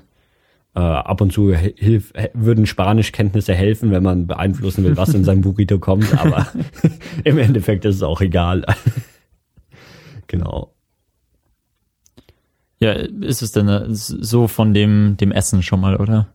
Ja, ich denke, Essen hm. sind wir soweit einigermaßen durch. Genau. Also Essen so preislich ist es nicht so krass viel, also verhältnismäßig, wenn, wenn du jetzt sagst, keine Ahnung, im Vergleich zu München kosten die Wohnungen mhm. das Vierfache, das Essen kostet nicht das Vierfache, sondern eher so das, ja, weiß nicht, 1,2-fache bis 1,5-fache oder so. Eine Pizza ist viel teurer als hier, oder? Ja, Pizza, ähm, für, für eine Pizza zahlt man gerne mal 20 Dollar oder mhm. ja, 20 Dollar, wenn wenn es jetzt keine abgefahrene Pizza ist, wo noch irgendwie viel mehr drauf ist, dann kann man so 20 Dollar für eine Pizza schon rechnen. Ja, aber das ist irgendwie, ich weiß auch nicht, das ist in Amerika ja auch üblich, dass Pizza. Oder ich, vielleicht ist auch nur Deutschland komisch, wo Pizza so günstig ist. ja, das ist ja eigentlich ein, ja, ein, eines der, der, der Grundnahrungsmittel neben Döner, oder? Mhm. So, genau, wenn das, man so das auf dem Weg halt, ist irgendwo. Und das halt in San Francisco ist es hm. der, der Burrito. Ja. Wahrscheinlich. Und ja, der, der kostet halt hm. auch nur 5 Dollar und man wird auch gut davon satt. Gut. Ähm, sonst noch irgendwas einkaufen oder so? Oder sollen wir dann zu irgendwelchen Ausflügen? Mm, ja, lass uns Ausflüge machen. Okay, wir, wir können ja die Ausflüge eigentlich zweiteilen. Einmal so die geografischen mhm. und äh, irgendwie halt so diese Sightseeing-Sachen, die man normal hat. Und dann eigentlich noch deine ganzen Ausflüge in irgendwelche verrückten Tech-Companies und Startups und genau, so ein Kram, genau, oder? Genau. So, sollen wir erst mit dem Sightseeing weitermachen? Ja, machen wir erstmal ein bisschen Sightseeing. Dann, dann können nämlich auch die, die es nicht interessiert, was diese ganzen Firmen sind, die können dann einfach abschalten. und dann verpassen sie aber trotzdem drei Okay. Ähm, also Sightseeing. Das allererste, was man, was man natürlich auf seiner Liste hat, ist die Golden Gate Bridge. Ach. Ach. Bei mir hat es tatsächlich über eine Woche gedauert oder sowas, äh, wie ich schon in San Francisco war, bevor ich die Golden Gate Bridge zum ersten Mal überhaupt gesehen habe. Ähm, weil man, man sieht sie nicht so direkt, je nachdem, wo man ist. Also wenn man da ganz an der Nordspitze ist ähm, und an der Küste langläuft, dann könnte man sie schon sehen, mhm.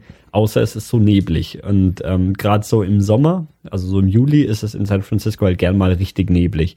Und dann ähm, passiert schon mal, dass man so die Brücke aus, weiß nicht, zehn Kilometer Entfernung überhaupt gar nicht mehr sehen kann. Die Golden Gate Bridge geht, wie gesagt, von San Francisco so ähm, Richtung Norden. Ähm, nach Sausalito ist auf der anderen Seite.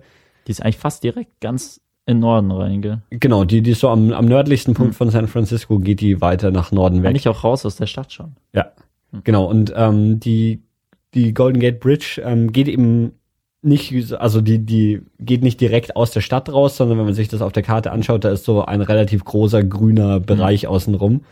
Ähm, das ist so ein, der Presidio heißt der, das ist so der Park, der da ist.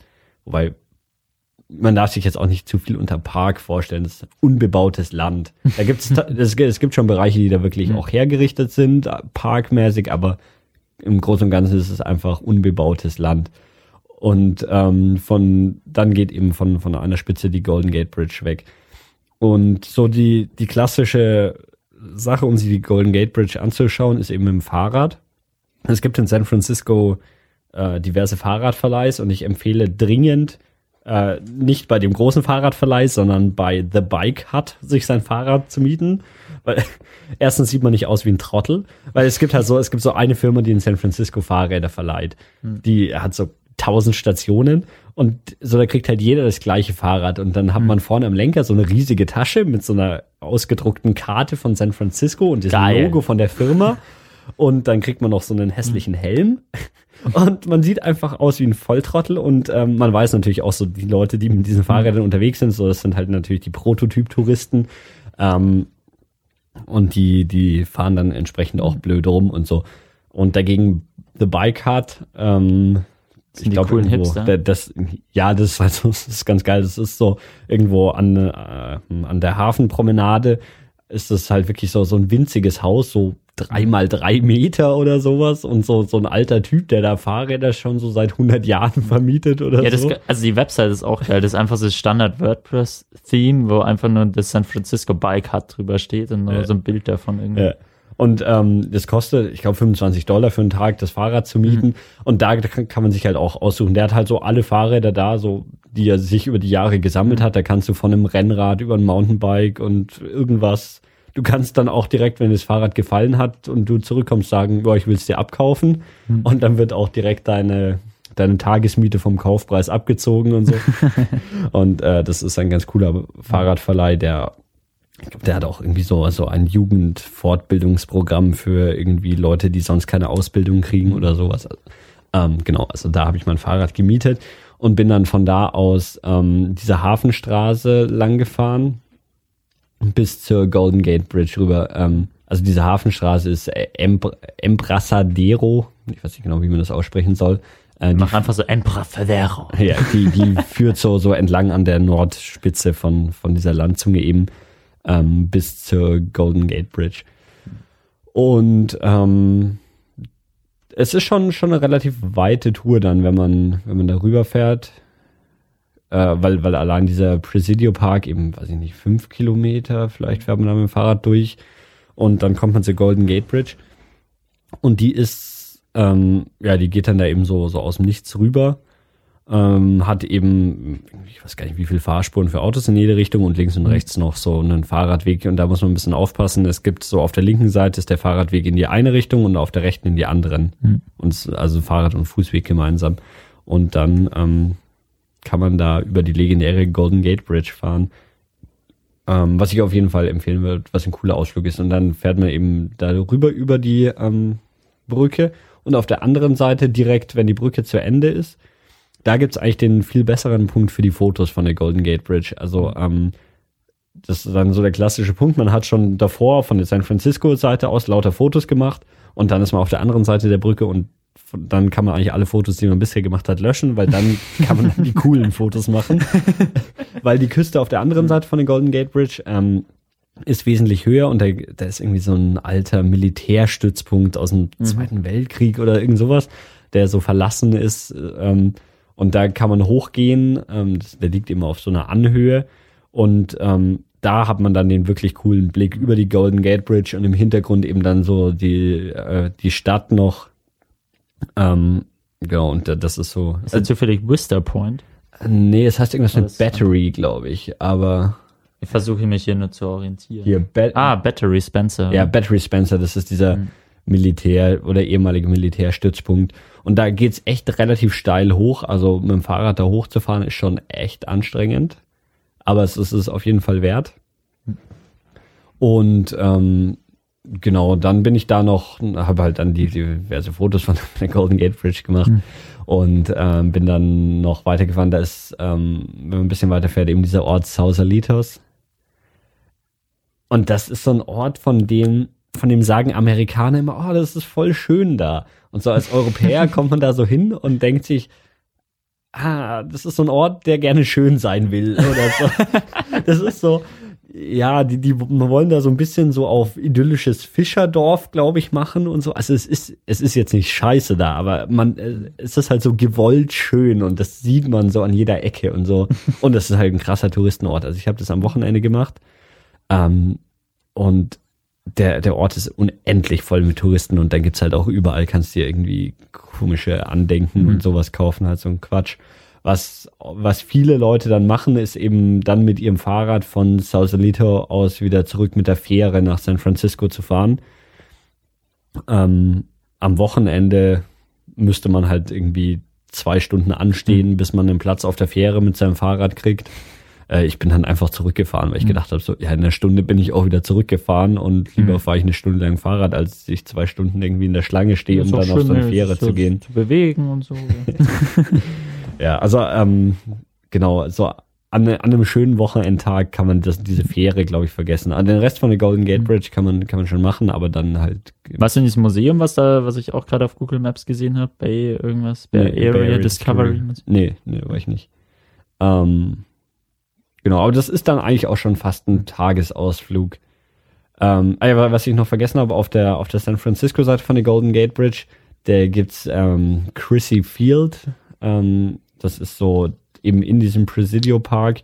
Das ist ein ganz schöner Sandstrand, wo man auch irgendwie eine, eine Pause anlegen kann. Also so ein relativ großer Teil von diesem, von diesem Park äh, oder ein großer Teil von der Küste von diesem Park ist, ähm, ist eben ein Sandstrand. Und der Bereich von dem Sandstrand, der so Richtung, Richtung Norden zeigt, der, der ist wirklich schön. Da kann man sich halt an den Strand legen, so Meer, Golden Gate Bridge. Ähm, das ist echt sehr schön da und ja, kann sein Fahrrad da irgendwo hinstellen und fährt dann ein bisschen mhm. später weiter. Auch sehr beliebt ist dieser ganze Bereich natürlich, wenn irgendwie irgendwelche Feiertage sind für die ganze Familie geht da hin und grillt da. Es gibt auch so fest installierte Grills, wo man dann irgendwie Familienfeste feiern kann und so. Aber es gibt nicht so Grills, wo man einfach nur draufdrückt und dann kommt so Gas raus und dann entzündet sich das sofort, oder? Mm, ich habe es nicht so, nee, ich glaube, man muss selber Kohle mitbringen. Ich habe es nicht gemacht. Das war geil so in Australien. genau. Ähm, ja, das ist auf jeden Fall ein Ausflug, den man, den man machen muss. Und man kann auch wirklich schöne Fotos von der Golden Gate Bridge machen. Was habe ich noch für Ausflüge gemacht? Ähm, genau, wenn wir du warst noch an irgendeinem Strand, oder? Mm, genau, das ist, ähm, also wie gesagt, der, der, der eine Strand, ähm, der ist eben da auf der, der Chrissy Fields Beach, ähm, da bei der Golden Gate Bridge. Ein anderer Strand, an dem ich auch noch war, das ist dann der zum Pazifik raus. Der heißt, ich habe schon wieder vergessen. Ähm, naja, aber. Baker Beach? Nee, er hatte, glaube ich, so einen relativ generischen Namen wie Pacific Beach oder sowas. Ähm, also es ist generell einfach so, so quasi das, was die, die Küste zum Pazifik rausgeht. Mhm. Ähm, und das ist, ähm, ich war da im August, glaube ich, oder September, und das mhm. ist halt ein, also während du so in San Francisco gemütlich mit kurzer Hose und T-Shirt rumlaufen kannst, ist, wird's da draußen dann relativ schnell kalt und sauwindig und ähm, also es äh, so so richtiges Nordsee-Feeling hat man da dann. ähm, das ist auch da, wo die dann die ganzen Surfer unterwegs sind. Mhm. Das Meer ist da ziemlich rau, hat halt relativ große Wellen und so. Mhm. Da ist auch niemand, der irgendwie badet. Oder ja, es sind schon ein paar Leute da, aber die meisten baden mit Neoprenanzügen. also das Wasser ist da auch richtig kalt, weil es mhm. ist halt ja, der halt Pazifik. Pazifik. Und ähm, ist aber, ja, also ist jetzt nicht zum Baden und der Strand ist mhm. da auch bei weitem nicht so schön, aber ist trotzdem halt so ein Ausflug wert, weil es mhm. halt, ja, mal den Pazifik sehen und, und schon, schon beeindruckend ist. Und ähm, wenn man dann quasi von der Seite, von diesem Pacific Beach, kannst du ja auch wieder den Bogen hoch zur Golden Gate Bridge gehen, mhm. ähm, entlang der Küste. Und das, das ist auch nochmal ein, ein ziemlich interessanter, ähm, interessanter Weg da lang zu gehen. Ähm, das ist auch nochmal so eine richtige Wanderung durch irgendwie Wälder und da sind so Wanderwege angelegt, wo man dann an den Küsten, da kommt man teilweise an so Klippen vorbei, die ich sonst bisher nur so aus Irland kannte. Mhm. Ähm, also so richtige Steilklippen aus Stein und so, die dann im Pazifik mhm. runterführen. Ähm, Land's End nennt sich das genau. Und ähm, ja, das ist auch nochmal eine, eine schöne Wanderung, die man machen kann. Ansonsten gibt's noch ähm, so nördlich von, von, der San, von San Francisco gibt's äh, Alcatraz, also dieses ehemalige Gefängnis, das auf einer, ich schon mal gehört. das auf einer Insel da liegt.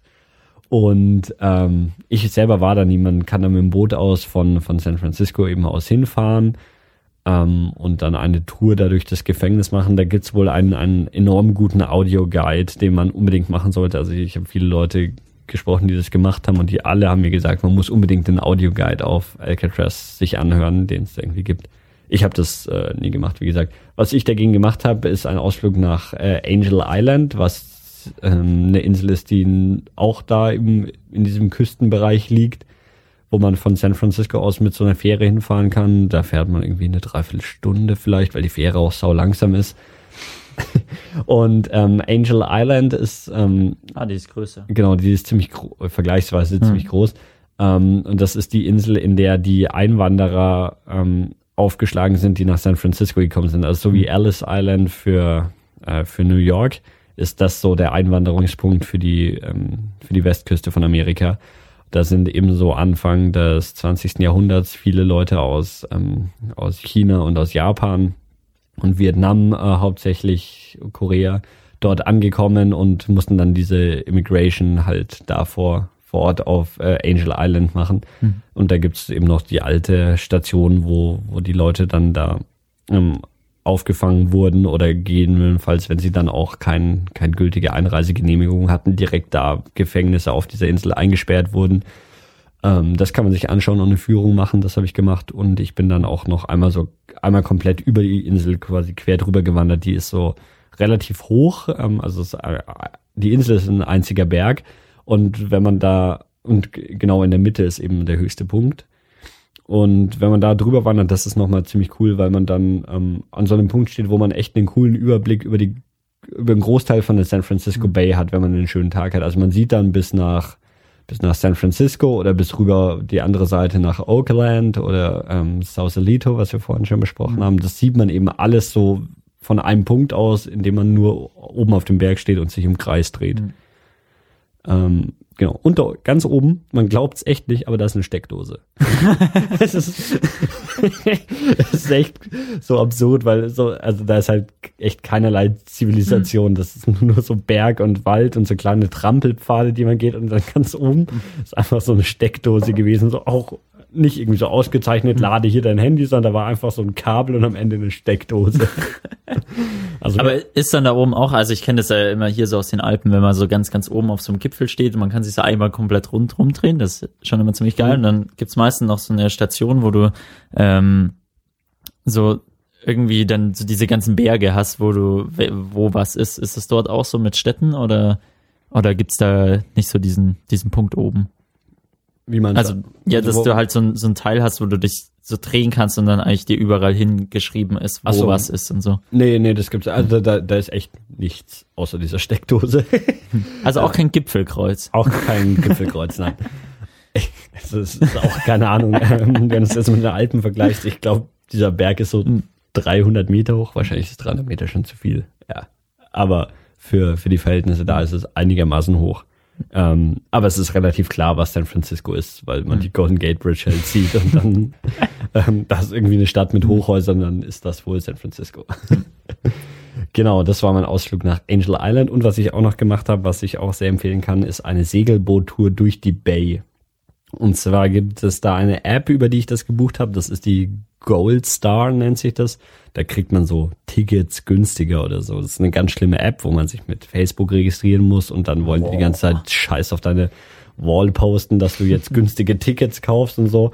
Aber man kriegt tatsächlich Tickets so für 50 Prozent von dem Preis mhm. und eben auch ein paar nette Ideen, was man, was man so unternehmen will. Und ähm, darüber habe ich mir einen, eine Fahrt auf einem Segelboot gekauft das hat dann, der reguläre Preis waren 60 Dollar, ich habe dann 30 Dollar bezahlt. Und ähm, das nannte sich irgendwie Sunset Cruise oder sowas, mm, weil man eben so zum Sonnenuntergang da rumgefahren ist. Das mhm. ging irgendwie um 17 Uhr los. Und dann war ich da eben, die, die Fahrt war auch zweieinhalb Stunden auf diesem Segelboot. Ist man halt da los. Das war so ein Segelboot, da konnten so 15 Leute drauf sitzen. Dann war also auch gar nicht so groß, oder? Es, nee, nicht so groß, genau. Mhm. Also es waren jetzt keine Sitzbänke drauf mhm. oder sowas, sondern man saß halt da irgendwo so auf dem, auf dem, wie nennt man das, auf dem Deck von dem Segelboot oder Ding und manchmal musste man aufspringen, weil der Typ, der es gefahren ist, das Segel irgendwie umdrehen musste und man dann im Weg war. Äh, genau so. Mhm. Ähm, und der, der fährt einen halt dann da mhm. so einfach so ein bisschen, bisschen durch die Bay und das unbedingt machen, wenn schönes Wetter ist, weil mhm. sonst ist, glaube ich, ziemlich für den Arsch, aber der Typ macht es halt auch natürlich so perfekt, dass er dann so mhm. zu dem Zeitpunkt dich dahin fährt, wo die Sonne direkt hinter der Golden Gate hm. Bridge mhm. ist und so. der, der, der kennt sich dann natürlich aus und ähm, da fährt man dann auch nochmal an Alcatraz und dann Angel Island vorbei mhm. und ja, fährt da so ein bisschen planlos durch die Bay. Mhm. Das ist echt ein, ein sehr schöner Ausflug auf jeden Fall. Ja, ich, ich sehe auch gerade, du hast ein Bild von genau diesem Sonnenuntergang gemacht auf Instagram. Kann man, kann man Instagram äh, Daniel Büchele und dann, genau. dann findet man dieses Bild und äh, hunderte andere. Aber das ist wirklich besonders schön geworden. Also es ja. sieht nach einer tollen, tollen Segelboottour aus. Ja.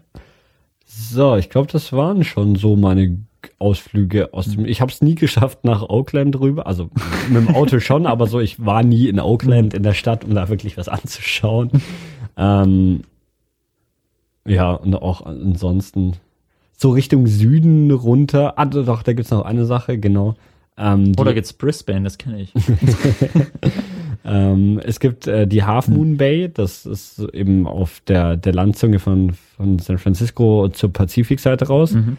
Äh, das ist noch ein, ein, ein relativ schöner Ort, da sind wir abends mal hin und äh, haben da gegrillt. Die haben halt auch wieder so, so fest installierte Grills am Strand und dann irgendwie halt davor im Supermarkt was eingekauft und dann fährt man da irgendwie, wir sind halt von San Mateo aus, fährt man irgendwie eine halbe Stunde rüber, von San Francisco aus wahrscheinlich eher eine Stunde oder eine gute Stunde. Ähm, und das ist auch wieder so ein Spot, wo es irgendwie so bei Surfern ganz berühmt ist. Und ähm, ja, es ist einfach nochmal so, so ein Strand in der Natur, weil man halt, da ist weit und breit halt ziemlich wenig Stadt und man kann da am Strand grillen und so. Das ist auch Ist nur nochmal. ein Flughafen dahinter. Dieser Flughafen ist auch geil, weil das so- also amerikanische, also wenn wir auf Google Maps sind Flughäfen eingezeichnet, so die würde man als mit dem bloßen Auge nicht als Flughafen erkennen. Das ist halt echt so eine Schotterpiste, so mal das könnte da könnte jemand mit seinem Traktor lang gefahren sein oder es ist halt ein Flughafen.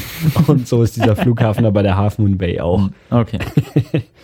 Ähm, genau, das ist auch nochmal ein schöner Ausflug. Ansonsten habe ich nicht so viele Ausflüge da in dem Gebiet gemacht, aber ich glaube, da ist man dann auch schon ein bisschen beschäftigt. Soll, sollen wir schon Teaser geben auf äh, eine Ja, wir, also ich, ich mögliche Extra-Folge? Ja, ich mache noch eine zweite Folge. Ich habe dann natürlich noch so innerhalb Amerikas ein bisschen größere Ausflüge gemacht. Äh, Kalifornien, Nevada, Arizona, Utah.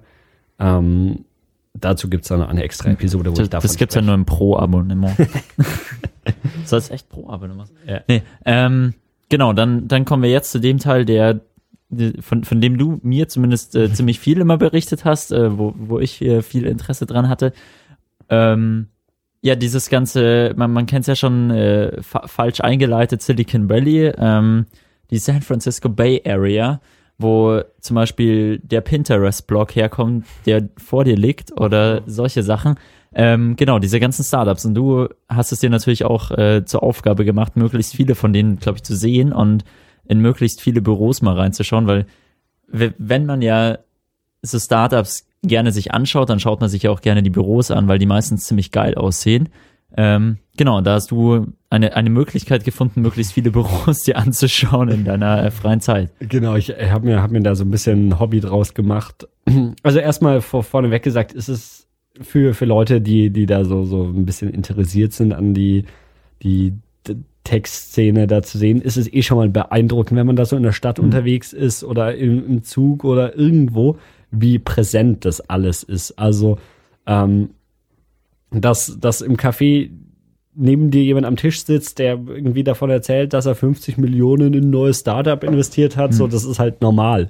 Und dass, dass irgendwie, weiß ich nicht, da, da jemand sitzt mit einem Twitter-T-Shirt und offensichtlich gerade an der Twitter-API programmiert und währenddessen irgendwie, weiß ich nicht, in einem Park sitzt oder so, sowas passiert ständig und überall.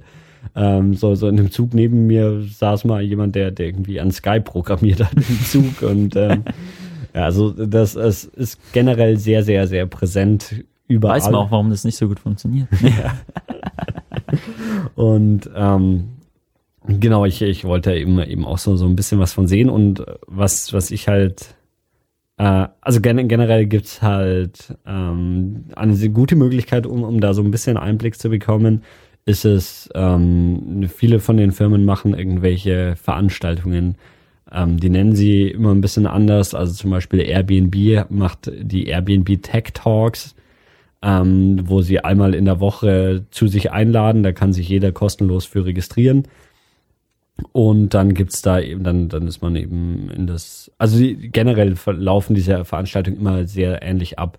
Und zwar eine Firma richtet die aus, ähm, meistens irgendwie so nach der Arbeit, sprich irgendwie 18, 19 Uhr oder sowas geht das los. Ähm, dann, man muss sich im Vorfeld in irgendeiner Form registrieren, dann geht man zu der jeweiligen Firma, ähm, unterzeichnet meistens ein NDA, dann gibt's Essen auf Kosten von der Firma, Getränke und dann gibt's halt so äh, Vorträge von Leuten von der Firma, von externen, meistens irgendwie halt so, zu einem Thema oder sowas. Und das ist eine ganz gute Möglichkeit, wenn man eben diese Büros sehen will und ähm, da, da auch vielleicht auch, auch eben von den Talks direkt irgendwie sich für, für irgendwas interessiert, aber auch wenn man nur die Büros sehen will. Also ich hatte da schon manchmal das Gefühl, als ich bei, bei Pinterest war, ähm, da hat mich so eine Frau angelabert und ähm, es, also es war, war ein Tech Talk bei Pinterest zum Thema ähm, Suche und Discovery, ähm, mhm. Suchalgorithmen und sowas. Und das war so eine Frau, ich glaube, die war halt einfach nur Pinterest-Fan, weil die hat kein einziges Wort von diesen Vorträgen verstanden. Oder vielleicht hatte sie auch nur Hunger, ich weiß es nicht. ähm, genau, und ähm, da, wenn man einfach so, so ein bisschen die, also viele von, von den Firmen haben eben äh, so die Engineering-Abteilung eigene Twitter-Accounts oder Blogs oder sowas, mhm. wo man einfach mal draufschauen kann und dann findet man da, da ganz oft irgendwas und das ist echt wirklich, also ja, zweimal pro Woche oder sowas findet mhm. da sicherlich von einer größeren Firma was statt und dann gibt's noch diverse Meetups, also meetup.com, die Seite. Mhm. Ähm, da gibt's auch noch mal ganz viel, was dann eben auch bei, bei irgendwelchen Firmen ist und so bin ich da ein bisschen rumgekommen. Ähm, und ich war da eben, also in, in San Francisco selber, in der Stadt ist unter anderem Dropbox, äh, zu denen habe ich leider nicht reingeschafft, das hätte ich sehr interessant gefunden, weil Dropbox jetzt auch ähm, im letzten Jahr von 300 auf 900 Mitarbeiter skaliert ist und ähm, kann man schon mal machen. Die, die, die sind wirklich genauso in, in Downtown San mhm. Francisco. Ähm, genau, da habe ich leider nicht hingeschafft, wo ich es hingeschafft habe, die, die auch in San Francisco, da gibt's die Seventh Street. Und selbst wenn man, wenn man jetzt nicht so, so nicht zu so einem von diesen Talks schafft oder sowas, einfach mal in die, die Seventh Street lang gehen ähm, und das Handy aufmachen und schauen, wie die WLANs heißen, so dann weiß man, welche Firmen da sind. Ähm, weil viele Firmen wollen halt so ein bisschen versteckt bleiben, mhm. manche auch nicht, manche haben auch große Leuchtschilder an den Büros, ähm, aber so an den Namen vom mhm. WLAN sieht man es dann oft und da ist eben von Adobe, Pinterest, Airbnb, ähm, Singer, keine Ahnung, äh, ich Heroku, ich vergesse jetzt sicherlich unendlich viele. Ähm, kann, kann, man ja auch googeln. Genau, genau. Ähm, Genau, und ich war zum Beispiel bei, bei Pinterest mhm. im, ähm, zweimal auf einer Veranstaltung, dreimal, ich weiß nicht, die findet ähm, bei Pinterest immer einmal im Monat statt und die, die ist echt, ne, das Pinterest-Büro ist, ist echt sehr, sehr nett, ähm, weil die halt so ganz viele so Do-it-yourself-Sachen haben, also von Druckerpressen, wo man irgendwie Sachen drucken kann und dann eben auch ganz viel so Sachen, irgendwie so, ja, so Bastelsachen mhm. und sowas da aufgehängt haben. Ähm, Hatte ich dich eigentlich schon gefragt, ob es da Cupcakes am Buffet gab? Mm, nee, es, es, gab keine Cupcakes. Nee. Das, das finde ich aber komisch, weil für mich ist Pinterest ist einfach das Startup, was der Inbegriff ist dafür, dass es Cupcakes auf Partys geben muss. Also es, es geht doch gar nicht anders. Es muss doch Cupcakes geben, wenn Pinterest irgendwo ist. Also bei der Lounge-Party in Berlin habe ich so Bilder gesehen, ich glaube, da hatten sie Cupcakes. Tja, nee, das ja. gab es tatsächlich nicht, aber ansonsten gab es äh, sehr gutes Essen und sie hatten auch, auch wirklich interessante Vorträge, weil der CEO von Pinterest ist Kumpel vom CTO von Amazon Web Services mhm. und dann war da ein Vortrag eben von äh, von dem Typen von Amazon über ihre ganzen S3 und was sie da alles so an, an Web Services anbieten und da echt interessante Vorträge und dann ist halt, also meistens hat man halt so eine halbe, dreiviertel Stunde vorher so ähm, wo man wo man so essen kann und eben äh, irgendwie da Leute kennenlernen kann und sich so ein bisschen das Büro anschauen kann. Und dann kommen eben irgendwie ein, zwei, drei Vorträge oder sowas und danach ist es dann auch relativ schnell wieder zu Ende. Und ähm, genau, man muss sich halt irgendwie im Vorfeld registriert haben. Dann haben die schon so ein Namensschildchen für dich ausgedruckt, dass man sich dann irgendwie ans T-Shirt klebt oder so. Aber die, diese ganzen Veranstaltungen sind jetzt nicht nur für Recruiting ausgelegt, sondern auch einfach so für Interessierte oder ist es schon ja, einen starken ist, Fokus es, auf Recruitment? Es ist unterschiedlich. Also jetzt bei, also es, sie, sie halten sich natürlich, also so, es gibt immer irgendwie eine Möglichkeit, das ist natürlich auch einer der, der Gründe, warum die Firmen das machen, dass sie eben irgendwie neue Mitarbeiter finden. Ähm, es ist schon sehr unterschiedlich, wie aggressiv das gemacht wird. Ich fand es jetzt nirgendwo wirklich nervig, aber man hat schon gesehen, so bei Pinterest zum Beispiel waren ähm, so, da gab es irgendwo so zwei Leute, die hatten so ein T-Shirt an, hier, wanna work with us oder mhm. sowas, talk to us, aber das war's. So, da wurde mhm. nie gesagt, hier, wir und wir suchen Leute oder sowas. Ähm, ich war mal bei Twitter. Twitter ist auch in Downtown ähm, San Francisco und die haben echt ein riesiges Büro da. Das ist doch auch irgendwie so ein bisschen hässlichere alte Fabrikdingsrichtung, Das- oder? So vom Stil von außen, oder? Ist, Es ist so ein, so ein, ich weiß nicht, ja, so ein 70er-Jahre-Style Hochhaus oder so, also Mhm. ein relativ hässliches Hochhaus, was innen aber, aber äh, echt ziemlich, ziemlich schön ist. Man kommt da so rein ähm, und dann, dann war ich erstmal sehr verwirrt, weil ähm, das sieht so aus wie so eine Bank oder sowas, also mit so Mhm. Marmorfußböden und keine Ahnung, überall so alle Türklinken sind golden und es Mhm. sieht echt so, so aus wie so, so eine alte Bank oder Mhm. sowas. Und dann steigt man in den Lift ein und, und fährt irgendwie hoch, keine Ahnung, zehnter Stock oder sowas. Und dann steigt man da aus dem Lift aus und dann ist es so, so Start-up-Szene in your face, so mit, mit irgendwie so, so Gras an den Wänden, ne? also so Vertical Garden, so wie sie das nennen. Und dann, dann, ja, überall so, so Twitter-Vögel und alles total hip und so. Ähm, und dann, dann eben die Twitter-Kantine, da die, die ja auch irgendwie ziemlich gutes Essen anbietet und eine Dachterrasse natürlich mit einer eigenen Bar auf der Dachterrasse, wo man, wo man irgendwie sich in den Liegestuhl legen kann und Drinks haben kann. und daneben ein sowas. bisschen Billard spielen und Tischtennis. Äh, genau, und das gibt's ja alles und, und Sitzsäcke, auf denen man sich hinsetzen kann zum Arbeiten und äh, genau, das ja, und bei Twitter war es halt so zum Beispiel ziemlich extrem, wie die, die haben halt ungefähr so nach jedem Satz gesagt, ja, äh, twitter.com slash careers und arbeite bei uns und so. ähm, ja, also es ist, ist so ziemlich unterschiedlich, wie die, aber ich meine, so, keine Ahnung, so, dann reagiert man halt nicht drauf oder sagt, ja, danke und nimmt sich irgendwie einen Blog mit, auf dem twitter.com slash careers steht oder so. Also, ja. Hm, Genau, aber Ja, aber warst du jetzt eigentlich bei Airbnb auch, oder? bei Airbnb war ich auch, die sind auch in Downtown. Stimmt, da hattest du einmal ein, Termin, ein Ding, wo du nicht warst, was aber eigentlich von Airbnb organisiert war, oder? ähm, Oder war das bei irgendwas anderem? Irgendwann meintest du, nicht, du meinst. ja, ja jetzt habe ich, bin ich bei irgendeinem Meetup, aber das ist gar nicht in den Büros von Ach so.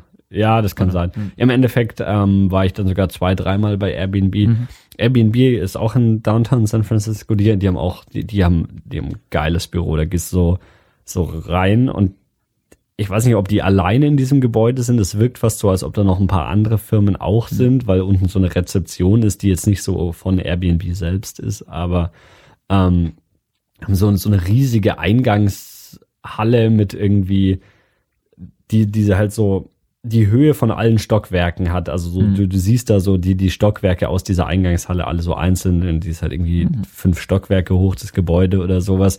Und ähm, dann haben sie halt so, so eine große, große, wie nennt man das, Cafeteria, äh, Kantine vielleicht.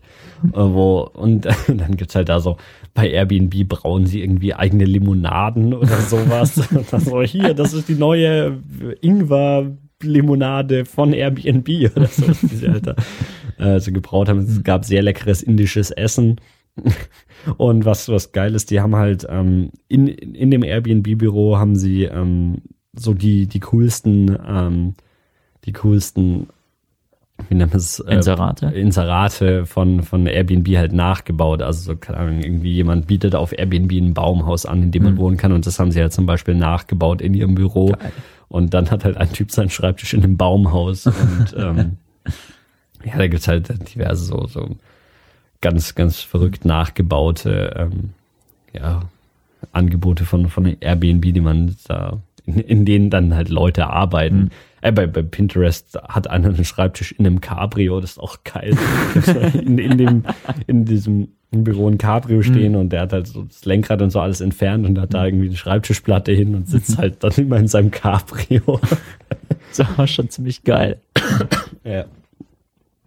Ähm, War, waren sonst noch so kleinere Startups in Anführungszeichen?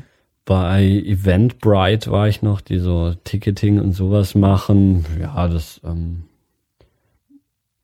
ja, also im, im Endeffekt sind die dann natürlich auch alle nicht mehr so unterschiedlich, Hm. aber, aber so, so, ja, irgendwie eine, eine Handvoll davon gesehen zu haben, war, Hm. war auf jeden Fall interessant.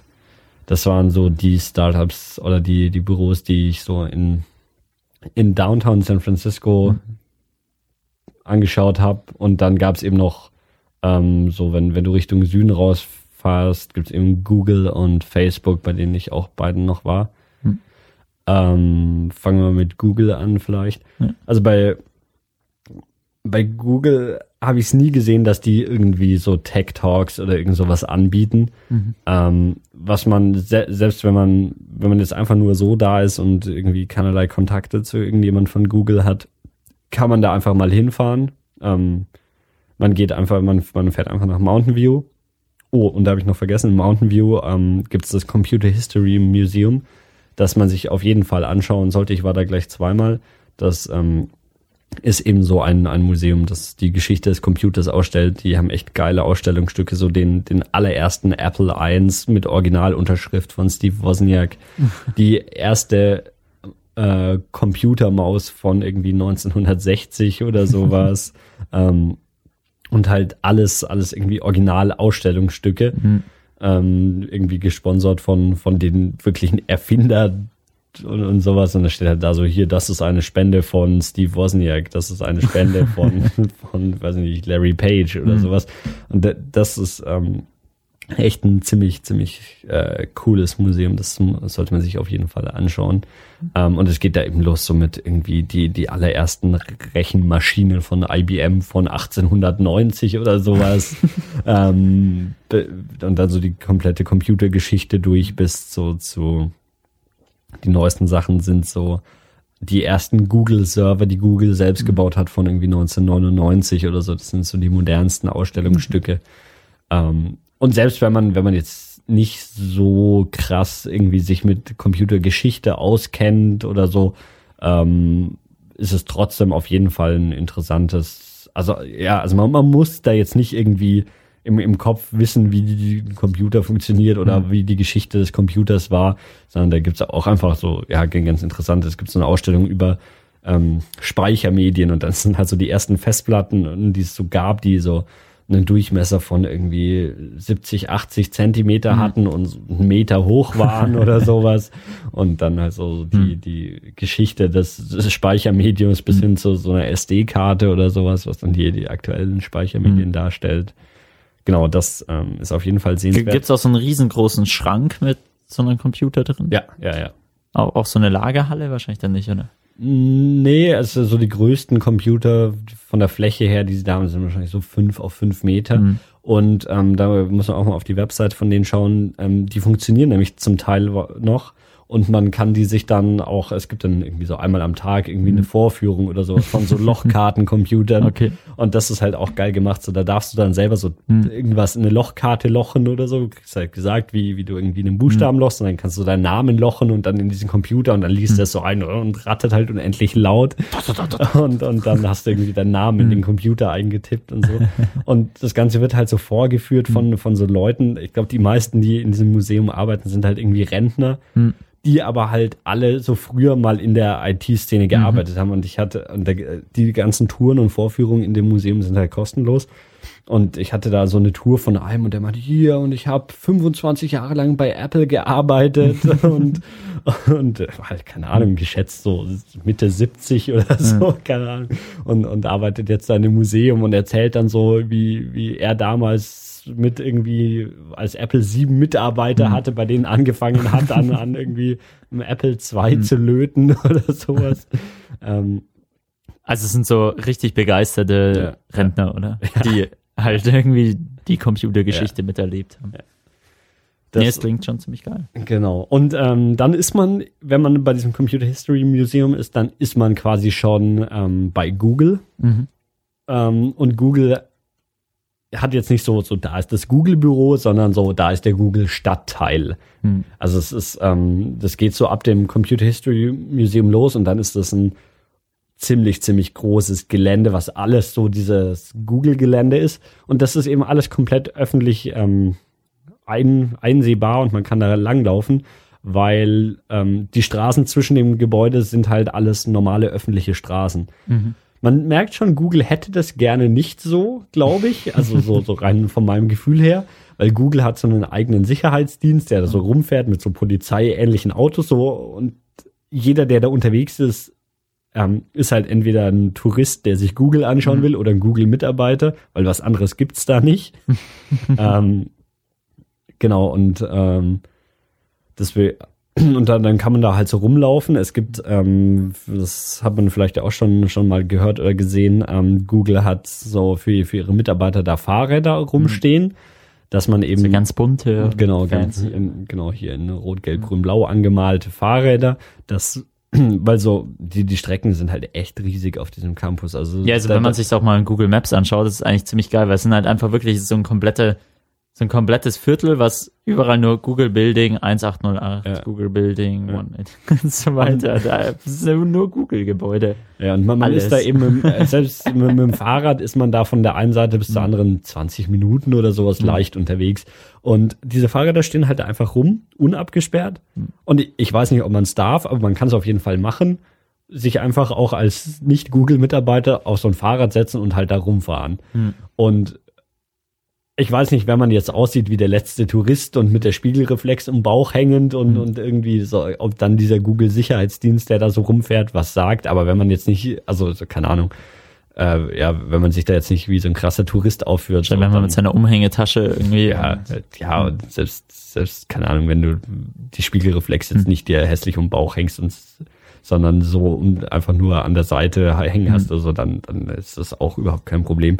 Und dann ähm, kann man mit diesen Fahrrädern da eben rumfahren und mhm. das alles so erkunden.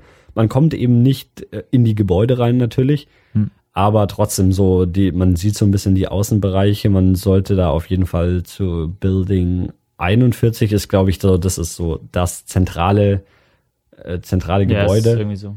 Ähm, um, um 40, 41, genau, 42, genau. 43, das sind so die. Genau, und da ist so, so die, die Gebäude bilden mhm. so einen Innenhof, wo dann so eine Terrasse ist und Schaukelstühle und sowas. Und das kann man eben alles mhm. auch als Tourist da hingehen und, mhm. und sich das anschauen. Es gibt natürlich überall sehr schnelles, offenes WLAN. ähm, es gibt dann noch ähm, irgendwo so, so eine Ausstellung von, von äh, den Android-Statuen die sind aktuell sind sie gerade nicht da, weil sie irgendwie geputzt werden oder sowas. Aber es gibt da so einen Android-Garten oder sowas, weil die Android-Versionen werden ja so, die werden ja so durchbuchstabiert, also gegen irgendwie, die haben immer so Süßigkeiten-Namen, die von, ich glaube bei C haben sie angefangen und aktuell sind sie bei L. Ein Lollipop. Genau, Lollipop und dann gibt's halt da so einen großen hm. Lollipop als Statue oder ein, weiß ich nicht, keine Ahnung, einen KitKat-Riegel. Einen, einen großen KitKat, einen großen Lebkuchenmann und genau sowas. Und da kann man Fotos mit den Android-Statuen machen. Da steht auch extra so ein Schild da, so, ähm, ich dachte erst, da steht drauf, dass Fotografieren mhm. verboten ist, aber steht genau das Gegenteil mhm. drauf. Irgendwie so, Google bittet euch, mit diesen mhm. Statuen unbedingt Fotos zu machen oder sowas. Also das, ähm, Ja, das hast du ja auch gemacht. Genau. Äh, mit deinem Feindbild. Ja, mit dem Android-Roboter. Ja. genau, das ist so das, was man da öffentlich sehen kann. Wenn man da rein will, dann muss man halt wirklich einen, einen Mitarbeiter kennen. Die Mitarbeiter dürfen immer irgendwie Leute mitnehmen. Mhm. Das, äh, und ich kannte eben auch einen, der, der bei Google da sein Praktikum gemacht hat. Und der hat mich dann auch so ein bisschen reingenommen. Ähm, und dann, dann haben wir da in, in einer von der, die haben, haben wir ganz viele so, also die haben nicht eine große Kantine oder sowas, mhm. sondern die haben lauter so kleine Restaurants, die auch so, hier, das ist das mediterrane Restaurant, das ist mhm. das Burger-Restaurant, mhm. das ist das Ding und so. Ähm, da haben wir dann irgendwas gegessen und eine Runde Tischtennis und Kicker gespielt. äh, aber ehrlich gesagt habe ich sonst von Google nicht so viel gesehen. Es gab noch eine Sache, mhm. das war auch in diesem Building 41, glaube ich, irgendwo in diesem Bereich. Ähm, da haben sie noch so ein innerhalb vom Gebäude dann ein Google Street View Auto ausgestellt, wo man sich so reinsetzen kann mhm. und so tun, als ob man Street View Kamerafahrer wäre. Und dann haben sie noch so ähm, so so ein ja, so ein Teil, da stellst du dich hin und dann bist quasi so zur Hälfte von Displays umgeben und kannst dann so mit Google Earth rumfliegen ah, mit ja, so, einem Joystick und, und kannst dann irgendwie, hm. ja, und da steht dann eben so, ah, irgendwie, wie lange brauchst du, um dein Zuhause hm. zu finden und dann fliegst du dann mit dem Joystick so rum hm. und versuchst möglichst schnell dein, dein Zuhause da zu finden und so. Das ist natürlich einfach, wenn du in San Francisco wohnst. ähm, genau. Das Hast geschafft, so. dein Zuhause hier ja. zu ja. finden. Ja, ja. Ja das war so was, was ich bei Google erlebt habe. Ansonsten, ja, also da, da kann man als Tourist auch gut, gut mal hingehen. Genau, dann, dann gehen wir noch weiter zum ähm, blauen Riesen, oder? genau. ähm, In unserer kleinen äh, Silicon Valley, äh, nee, San Francisco Bay Area Startup Tour.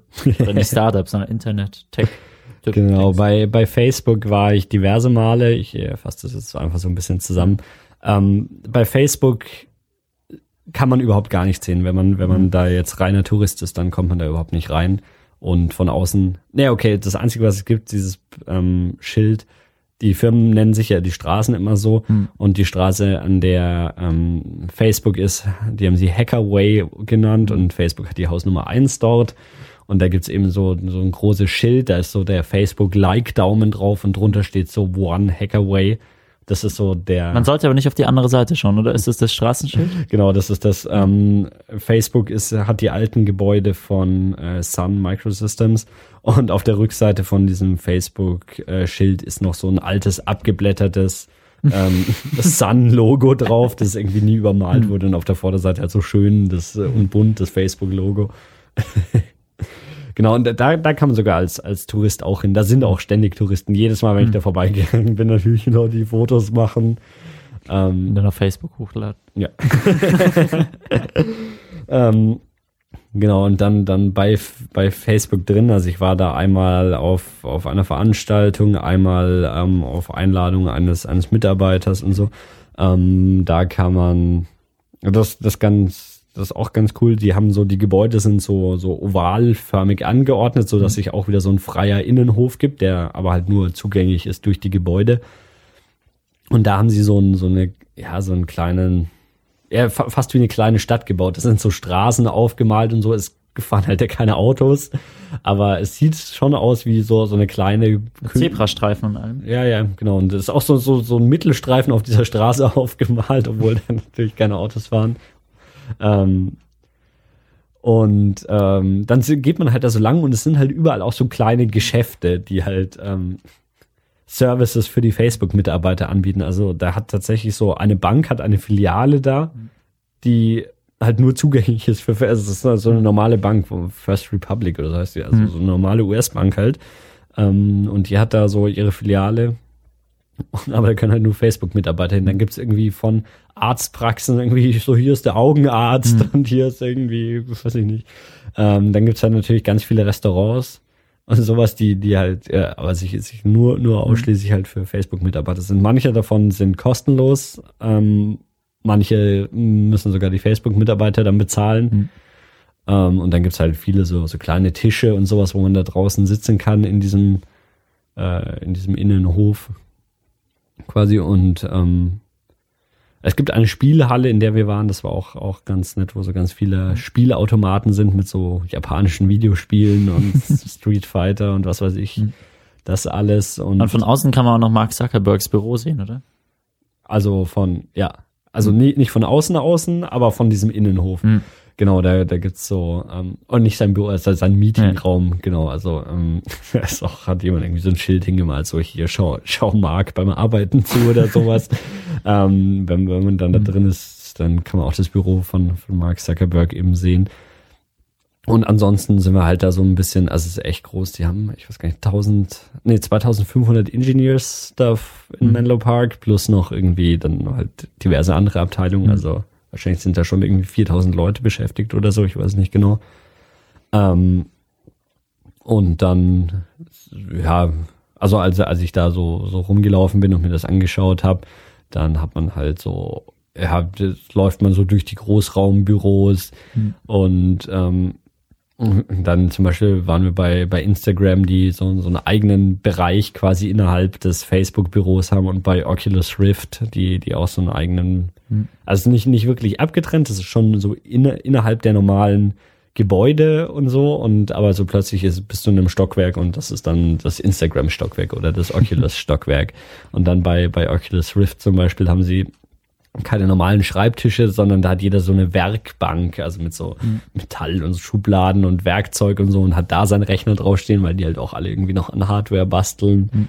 Und ähm, ist dann, ja, es ist immer schon alles so, so noch so ein bisschen individualisiert. So bei, bei Instagram haben sie so eine Fotokabine, wo du dann Instagram-Fotos machen kannst. Das, das sind diese berühmten, wo du immer so Wie wenn du irgendwie auf dem Kopf stehen würdest in dem Raum oder so? Genau, das, genau, ja. ja. Das ist so, so, ja, wo die Perspektive, mhm. also wo irgendwie so ein Schreibtisch an die Wand geklebt ist und dann stellt man sich da rein und dreht das Foto und dann sieht es so aus, als ob der mhm. Schreibtisch am Boden steht und man selber an der Wand und sowas, genau. Ähm, was habe ich da noch gemacht? Oh, hauptsächlich noch gegessen. ähm, es gibt da noch irgendwie so, ein, so, eine Ausstellung mit alten Computern und so Zeug, oder? das, das ist keine, keine öffentliche Ausstellung in dem Sinne, aber ähm, also viele Mitarbeiter können halt da ihren, ihren Arbeitsplatz und ihre, ihr, das gesamte Büro nach Belieben gestalten. Also es gibt halt bei, bei Facebook überall so Wände, wo Mitarbeiter Sachen draufmalen und schreiben.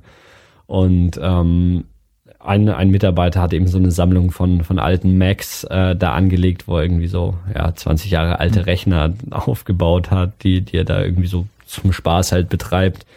Ähm, genau. Und es gibt halt überall diese, diese Micro-Kitchens nennen die es, also so Küchenzeilen oder sowas, die sind so in jedem Stockwerk wahrscheinlich zweimal oder sowas, mhm. wo es halt so Kühlschränke und Snacks und so den ganzen Getränke halt alles gibt wo man sich so bedienen kann. Hm.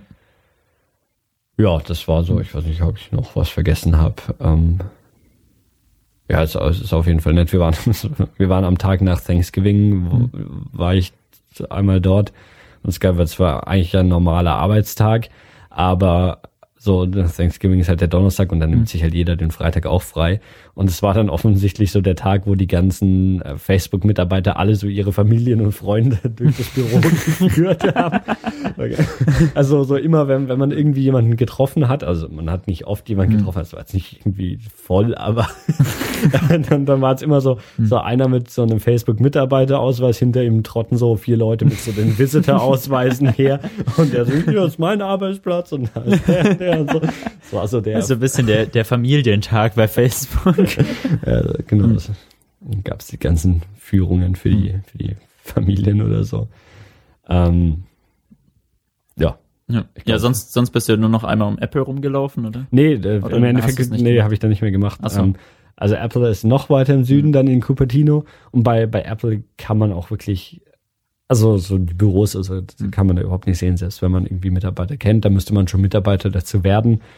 Ähm, und dann darf man ja auch nicht alles sehen. Selbst, selbst dann darf man, darf man nur sein Büro sehen und nicht die anderen. Das ist mhm. bei Apple relativ strikt. Äh, es gibt äh, einen Apple Store in Cupertino auf dem Gelände, der ähm, aber halt keine Macs und iPhones mhm. und sowas verkauft, sondern halt so Company Merchandise. Ähm, also irgendwie Apple T-Shirts und sowas die auch alle nur so mittelmäßig schön sind, von dem, was ich gesehen habe. Richtig hässlich. ähm, genau, das was man sehen kann. Und das Café Max oder so, also so mhm. ein, ein Café, das von, von Apple betrieben wird, da kann man auch noch essen, glaube ich. Ähm, das habe ich dann im Endeffekt nicht gemacht, weil an, am, das hat halt nur so während unter der mhm. Woche offen, wo ich halt normalerweise arbeiten war und dann, wo ich einen freien Tag hatte und dahin wollte, so der letzte Tag, bevor ich abgereist mhm. bin ähm, war dann so ein krasser Sturm und, und Flut in, in San Francisco, dass ich nicht aus dem Haus wollte. Da waren die, die Schulen dann wegen Unwetter geschlossen mhm. und irgendwie der ganze Bahnverkehr war irgendwie eingestellt. Und dann habe ich gedacht, ja, okay, jetzt brauche ich auch nicht mich auf die eineinhalbstündige Reise machen von San Francisco nach Cupertino, um mir da irgendwie den Store anzuschauen, wo es hässliche T-Shirts gibt. Nee, äh, wenn, wenn du jetzt gerade von Kaffee gesprochen hast, wir haben ja jede Woche eigentlich geskypt jeden Sonntag und danach bist du meistens noch ähm, in die inoffizielle Mac-Ausstellung gegangen in äh, Coffeeshops äh, und hast dich da ganz hipsterhaft mit deinem MacBook hingesetzt und hast äh, programmiert, oder? Genau, das, das, das gehört ja eigentlich schon mit zur Kultur von San Francisco. ähm, so, also generell, was ich sowieso festgestellt habe, was ich relativ merkwürdig fand, ist, dass ähm, die Leute stehen in San Francisco alle unendlich früh auf. Also und gehen dann halt auch, also alle meine Kollegen waren irgendwie vor vor der Arbeit schon schon irgendwie eine Stunde lang im Fitnessstudio mhm. oder laufen oder waren mit ihrem Hund am Strand oder irgend sowas. Also nicht wie Berlin. Und haben dann, äh, waren halt dann trotzdem irgendwie um 8.30 Uhr, 9 Uhr im Büro oder sowas. Und wenn man dann noch einrechnet, dass die von San Francisco oder von wo auch immer sie kommen, nochmal irgendwie eine halbe bis ganze Stunde gebraucht haben, um ins Büro mhm. zu kommen, kann man sich ungefähr überlegen, wann die aufgestanden sind. Und ähm, auch am Wochenende so haben halt die, die Coffeeshops, also die machen um sechs in der Früh auf. ähm, aber dann halt auch so um sechs Uhr abends wieder zu. Mhm. Und auch normale Restaurants, wenn man da essen geht, da muss man echt schauen, wenn man das so. Ähm, also es ist schon relativ üblich, dass so um neun die Küche zumacht und um zehn das Restaurant zumacht und alle rausschmeißt oder so. Mhm. Und ähm, dann, ja, also so um zehn noch ein Restaurant zu finden, das am Essen verkauft, was nicht McDonalds ist, äh, ist dann schon echt schwer. Ähm, genau. Und ähm, so die, äh, am Wochenende bin ich halt gern mal in, in einen der vielen Coffeeshops gegangen, um da irgendwie an, an irgendwas zu arbeiten oder so. Und das, das machen halt sehr, sehr, sehr viele Leute. ähm, also die, die, die Coffeeshop-Kultur ist, ist da ziemlich groß. Ich bin jetzt kein, kein Kaffeeliebhaber, aber ähm, für Kaffeeliebhaber gibt's da, glaube ich, echt alles. Ähm, was, was man haben will irgendwie und die, die rösten hat teilweise die Bohnen selber mhm. und, und malen sie dann vor Ort für dich und ähm, sowas, aber auch, es gibt auch immer noch irgendwie irgendwelche Gebäcksachen oder so, die, die dann auch also ich spreche jetzt nicht von sowas wie Starbucks oder sowas, sondern mhm. schon von, von den Coffeeshops, die da so, die halt ein, zwei, drei Filialen vielleicht haben und, und äh, halt ja so, so relativ klein sind, ähm, die, die dann eben selber Muffins backen oder so und die dann auch keine Karte haben, sondern so, heute haben wir mal Muffins gebacken und heute mhm. haben wir Bananenbrot gebacken oder so und es gibt's halt dann oder es gibt's mhm. halt nicht. Ähm, genau, und da gibt's halt also die, die haben halt so als Standardausrüstung immer, oder viele haben da sogar wirklich nicht nur so, so kleine Couchtischchen oder so, sondern fast schon Schreibtischartige mhm. Tische, wo man sich hinsetzen kann mit Steckdose am Tisch und dann gibt's WLAN. Ähm, mein, mein Lieblings-Coffeeshop, das war die Coffee Bar, kreativer Name. ähm, so, der war so an der Grenze zwischen ähm, Mission und Potrero Hill. Und die haben dann sogar noch so ein Angebot gemacht, so äh, hier Premium WLAN für 30 Dollar im Monat oder sowas, weil es halt offensichtlich so viele Leute gibt, die, keine Ahnung, hauptberuflich aus diesem Coffeeshop arbeiten oder so. Bei dem Coffeeshop lohnt sich halt auch echt, die Foursquare-Tipps durchzulesen. Das haben wir auch einmal gemacht. Das ist super einfach. Ja, da, da schreiben die Leute irgendwie, ohne MacBook brauchst du gar nicht mhm. in den Laden zu gehen. Ich hatte nur einen, einen ThinkPad. Ich äh, habe mich nicht getraut, vom Klo rauszukommen, mhm. weil die Leute mich auslachen. ähm, ja, es gab auch so schöne, oder du hast so schöne Bilder geschickt, wie einfach so an so einer Empore oben entlang mhm. dann das irgendwie die ganzen Leute aufgereiht äh, konzentriert konzentriert an ähm, The Next Big Thing arbeiten. ja. Ja, da, das ist äh, auf jeden Fall ziemlich mhm. witzig. Da gibt's ähm, The Creamery ist, ist noch ein relativ bekannter ähm, Coffeeshop, der ist so in Downtown. Ähm, und da steht, glaube ich, bei den Foursquare-Tipps auch drin so, äh, du hast ein Startup und brauchst noch ein paar Millionen Investor-Money, dann setz dich doch ins Creamery und red ein bisschen laut über Social Media, Web, Next Big Thing und dann dauert's nur zwei Minuten und irgendein Investor labert dich an. äh, das, das ist so, so, so ein bisschen der, der Hotspot von, äh, ja, oder so, ja, so, so einer der, der Hotspots von der Tech-Szene in den, innerhalb dieser Coffeeshops. ja, ähm, weiß nicht, was gibt's da noch zu erzählen? Mir fallen nur noch so lauter so vereinzelte Dinge ein. Also zum Beispiel äh, haben wir noch gar nicht über Baseball gesprochen. Stimmt. Baseball. Ja, wir können jetzt so, ne, Danis Randnotizen. Genau, genau. Punkt eins. Das, das sammeln wir einfach so, so wahllos Punkte. Warte, ich äh, schlage eine neue Seite auf dem Molleskin hier ein. Also, ähm, Baseball ist, ist eine, eine ganz große Sache in San Francisco. Die, die, die lokale Mannschaft sind die San Francisco Giants. Ähm, und ähm, in, in Downtown direkt ist deren, deren Stadion, der AT&T Park.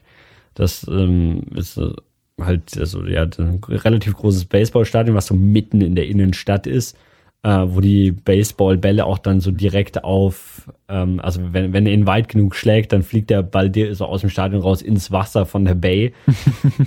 ähm, und als ich da war, war gerade die Baseball World Series, was, also ich habe echt keine Ahnung vom Baseball, das äh, sollte ich da vorne, vorne wegnehmen, was aber halt irgendwie so das große Baseball-Event ist, was so wie der Super Bowl fürs, für Football mhm. ist. Ähm, Und da war das Finale der World Series, in dem äh, die San Francisco Giants waren. Und ähm, da macht man irgendwie, es gibt sieben Spiele und es spielt halt immer, also in diesem Finalspiel, es gibt sieben Finalspiele und wer die meisten von den sieben gewinnt, äh, hat dann die World Series gewonnen. Und World Series heißt auch nicht, dass es die Welt betrifft, sondern nur Amerika, glaube ich. und äh, da war Kansas City gegen San Francisco, ähm, war da das Finalspiel oder die sieben Fi Finalspiele. Und da war die Stadt, ähm, während, während dieser Woche, als diese Spiele waren, war die Stadt komplett im Ausnahmezustand. Also das kann man sich echt so vorstellen wie Fußball-Weltmeisterschaft hier. Ja, ja, nur dass es halt so Fußball-Weltmeisterschaft während das Finalspiel läuft oder so und mhm. das halt eine ganze Woche lang oder so. Also ja, die Stadt war da echt so, du, du, also die, die Farbe von den San Francisco Giants ist orange und du hast quasi niemanden gesehen, der nicht was Orangenes getragen hat. und dann, ich war an dem Tag, als die Giants dann das mhm. Finalspiel, also das vierte von sieben gewonnen haben, war ich nicht in der Stadt, aber ich bin am Tag danach quasi mit dem Flugzeug gelandet und die haben den gesamten Flughafen von San Francisco orange beleuchtet, weil die Giants gewonnen haben. Und dann im Landeanflug auf die Stadt, dann sagt der Pilot so, wir landen jetzt in San Francisco, the home of the San Francisco Giants. Und das ganze Flugzeug rastet aus.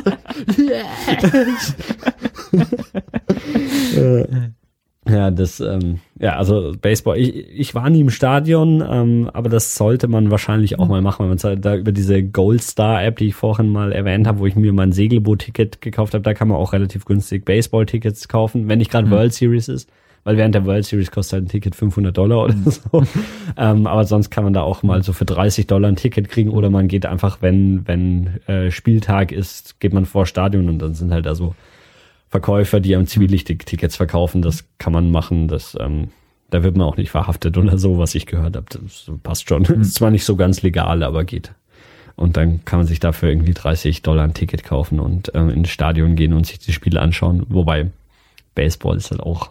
Also es geht mehr so um das Gesamtevent, mhm. so äh, vollkommen egal, gegen wen da San Francisco spielt oder so, weil so, so also mein, mein Wissen von Baseball ist, ein Spiel dauert irgendwie vier Stunden lang und mhm. es geht hauptsächlich drum, Chicken McNuggets zu fressen im Publikum und ab und zu mal darunter zu schauen mhm. oder halt bei diesen lustigen Spielchen mitzumachen, wenn halt mhm. so die keine Ahnung, irgendwie so, so Anfeuerungschöre mhm. oder sowas. Es gibt ja dann immer so jemanden, der da irgendwie so eine Stadionorgel spielt oder so und da muss man da immer mitgrölen oder singen und ja, das ähm, es ist sicherlich ein Event, was man, was man sich nicht entgehen lassen sollte. Ich aber hast du trotzdem nicht, gemacht habe. Hast du nicht drüber berichtet in der New York-Episode damals? Genau, wir sind damals ja. von, von New York aus ja nach Toronto gefahren und waren in Toronto im Baseballstadion. Ich weiß nicht, ob die Kanadier vielleicht sogar noch ein bisschen zivilisierter sind, wenn es um Baseball geht, als die Amerikaner.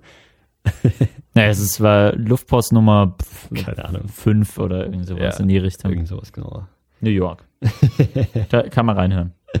Gut, äh, gibt's äh, Nummer zwei von deinen Randnotizen? Ähm, ähm, ja, sonst, sonst ist jetzt die Nummerierung für den Arsch. Ja, ja. Das schon. ja nochmal, ich habe es ja irgendwann schon angesprochen, mhm. so die Stadtteile ähm, Chinatown. Mhm. Das ist auf jeden Fall auch ziemlich cool. Also San Francisco hat, hat ähnlich wie New York eben auch so ein Chinatown. Ähm, und das ist halt auch echt ziemlich, ziemlich chinesisch. Also mhm. die Ans wenn, wenn du mit dem Bus durch Chinatown fährst, dann werden die Ansagen der Busse sind halt normalerweise auf Englisch, mhm. Next Stop, bla bla. Und ähm, plötzlich sind die auf Chinesisch, weil du in Chinatown bist. Und mhm. irgendwie so Werbeanzeigen, die da hängen, sind halt auf Chinesisch. Und jetzt mhm. nicht so die lokalen Restaurants, sondern so AT&T oder Comcast, also die großen Firmen, so, die machen halt explizit nur in Chinatown Werbung mhm. auf Chinesisch. und ähm, sehr konsequent. Ja, es ist, ja. es ist echt, echt sehr, äh, ja, authentisch kann man wahrscheinlich nicht. Ja, doch es, ja, doch es ist du, schon Du musst es doch wissen, du warst auch schon mal ja, in China. Ja, ja, ja. Es ist doch, es ist schon, schon echt einigermaßen authentisch. Man, man kann da auch sehr, sehr gut essen gehen und sehr günstig. Es sind auch überall so Elektroroller, die über die Straßen flitzen. Nee, das nicht, das nicht. Aber es gibt ganz viele so, so kleine äh, Ständchen und so, die auf der Straße so irgendwas Merkwürdiges mit Hühnerfüßen kochen und sie verkaufen. ähm, ja, und also da, da gibt's wirklich so, so alles, was man irgendwie in China zu essen findet, von irgendwie Dumplings über Hühnerfüße, über Peking-Enten gibt's da alles und auch wirklich, wirklich günstig. Also da kann, kommt man durch. Mittagessen mit Getränk, zwei Dollar oder sowas. Mhm. Ähm, man weiß halt nicht, was man kriegt, wenn man nicht gerade äh, Chinesisch sprechen kann.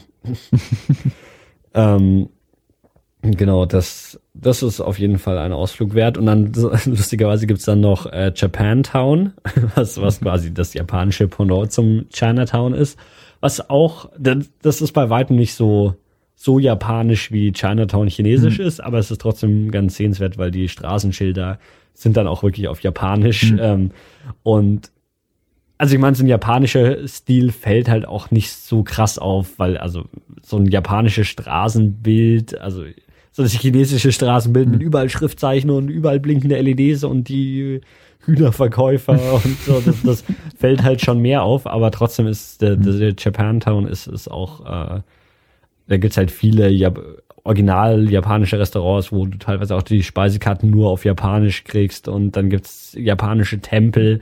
Und San Francisco an sich ist ja eigentlich jetzt nicht eine wirklich saubere Stadt. Das, mhm. das kann man echt nicht sagen. Außer Japantown. Das ist echt, wenn jemand in Japan war und weiß, wie es da aussieht, da ist wirklich halt, ja, so, da ist alles perfekt sauber, einfach mhm. immer. Und das ist halt in Japantown auch. Das sind nur so, so zwei, drei Straßenblöcke da, aber mhm. alles super sauber. Und das, das ist halt ein geiler Kontrast zum Rest mhm. von San Francisco. Gibt's dann auch diese Sushi-Restaurants, wo man nicht miteinander reden muss, sondern einfach nur da sitzt? Ja, ja, ja, das gibt's auch. Und, und auch Restaurants, die, was in Japan auch oft gibt, dass sie halt gar keine Türen haben, sondern nur so, mhm. so Stoff, ja, so, mhm. so ein Stoff, Eingang haben und das haben sie da auch. Also, also es äh, ist schon schon auch echt und und auch so kann man, allein wenn man sich so umschaut so, dann mhm. ist man halt umringt von von Japanern und mhm. keine Amerikaner mehr und japanische Supermärkte, mhm. die verrückte japanische Dinge verkaufen und so. Gab's auch dieses äh, lustige Fanta und so Zeug? Hm, weiß ich nicht. Ich war nicht so lange in dem Supermarkt unterwegs. ähm, genau, das zu, zu diesen beiden Stadtteilen. Was gibt es sonst noch zu sagen? Ähm, ja, generell so zum, ich weiß nicht, da kommen wir nochmal auf den Anfang zurück, so zum Thema äh, Leben und Arbeiten in, oder man auch generell mal ein Praktikum in San Francisco. Ähm, was ich ja machen musste, war einmal eine Social Security Number beantragen. Mhm. Und ähm, die Social Security Number ist so das wichtigste Ding in Amerika, was man hat weil ähm, es gibt ja so keinen keinen amerikaweiten Ausweis, so mhm. wie wir in Deutschland den Personalausweis haben oder so die Steuernummer, die jeder jetzt in Deutschland kriegt, diese Steueridentifikationsnummer. Mhm. Und deswegen sind die Amerikaner dazu übergegangen, ähm, die Social Security Number äh, dazu zu verwenden, um Leute zu identifizieren. Mhm. Ähm, das heißt, die braucht man halt auch als, als jemand, der da nur irgendwie jetzt ein paar Monate ein Praktikum macht ich weiß nicht, ob man sie braucht, wenn man da auch kein Geld verdient, sondern jetzt nur studiert, dann vielleicht nicht. Aber sobald man da arbeitet, braucht man eben diese Social Security Number und die muss der Arbeitgeber dann auch anmelden. Hm. Und die muss man halt beantragen und da muss man, ähm, da musste ich dann auf das Social Security Amt gehen. und das war so, so mein erster, mein erster. Das war deine erste Woche, oder? Das war in der ersten Woche ja. gleich und auch so, so dann halt mein erster Kontakt mit so hm. amerikanischen Behörden und sowas. und ähm, ich bin zu dem Social Security Amt in Mission gegangen, weil es so relativ nah bei meiner Wohnung halt war. Ähm, was sich dann vielleicht rausgestellt hat, dass es nicht so die optimale Wahl war, weil Mission halt so der District ist, wo wahrscheinlich sehr viele Leute von Social Security, also von, von irgendwie so Sozialhilfe mhm. in irgendeiner Form leben und so. Und dann um neun macht es auf. Ich war um halb neun da, dann war mhm. schon so eine Schlange um einen halben Block von irgendwie Leuten. Ich habe es nicht genau verstanden, aber wenn man da irgendwie einmal, also wenn, wenn man dazu berechtigt ist, Sozialhilfe zu bekommen in irgendwelchen Fällen, so dann mhm. holt man die halt in Bar auf diesem Social Security oh. Amt ab, jede Woche. Oh. Also ist Montag mhm. äh, morgen natürlich der beste Zeitpunkt, dahin zu gehen, weil da jeder sich irgendwie seine 20 Dollar abholt, der, der, der in mhm. irgendeiner Form das Ding beantragt. Ähm, und dementsprechend halt auch viele irgendwie Leute, die, die nicht Englisch sprechen konnten, mhm dieses Social Security Amt war komplett darauf ausgelegt, auf Spanisch sprechend. Also so mhm. das ganze Personal und so spricht alles fließend Spanisch, was schon mal ziemlich gut ist. Aber ähm, spanisch sprechende Leute sind halt nicht die, die einzige Gruppe da gewesen. Mhm. Also ja, irgendwie, die hätten auch Leute für Chinesisch, Vietnamesisch und Mhm. was weiß ich alles gebraucht. ähm, und dann, dann halt so typisches Amt mit Nummer ziehen und dann Mhm. da sitzen und dann aufgerufen werden. Und dann war das mein erster großer Fehler. Man darf seine Social Security Number nämlich erst beantragen, wenn man zehn Tage im Land war. Oh. So, es ist mir bis jetzt vollkommen unerklärlich, warum das so ist. Und auch dieser Social Security Beamte konnte mir nicht genau sagen, warum das so ist. Der hat nur so meinen Stempel auf meinem Visum gesehen, dass ich halt erst irgendwie sechs Tage im Land bin. So, ja, nö, kann er nicht machen. ich musste halt mindestens zehn Tage im Land sein. Dann das ganze Prozedere nochmal gehabt und dann nochmal irgendwie, dann war ich schon um acht da und bin lange gestanden. ähm, und dann muss man da eben, was muss man vorweisen? Man muss so einen Schrieb vom Arbeitgeber haben, seinen Ausweis. Ähm, man braucht dann auch eine Adresse. Mhm. Ähm, es ist aber vollkommen egal, was man da angibt. Also so, ich habe halt die Adresse von meiner Airbnb-Unterkunft Mhm. angegeben. Ähm, das so, aber man muss nicht bei dieser Adresse gemeldet sein. Das Mhm. ist vollkommen egal. Einfach eine beliebige Adresse, unter der man Briefe empfangen kann. Zur Not halt die Firma, bei der man arbeitet oder sowas. Mhm. Genau, und dann erhält man nach irgendwie wenigen Wochen dann irgendwann so einen Papierlappen, ähm, aus dem man sich so eine Ecke ausreißen kann und das ist dann deine Social Security Card, auf dem steht so eine neun, ich glaube neunstellige Nummer drauf und das ist so das wichtigste Dokument. Das ist echt halt, ist so, so dünn wie ein Zeitungspapier oder so und da steht so diese paar Ziffern drauf. Genau, und äh, das braucht man aber auf jeden Fall. Ansonsten habe ich noch ein Bankkonto eröffnen müssen. Oh, das ist auch noch eine gute Geschichte. ähm, ähm, um eben mein, mein Gehalt da zu kriegen.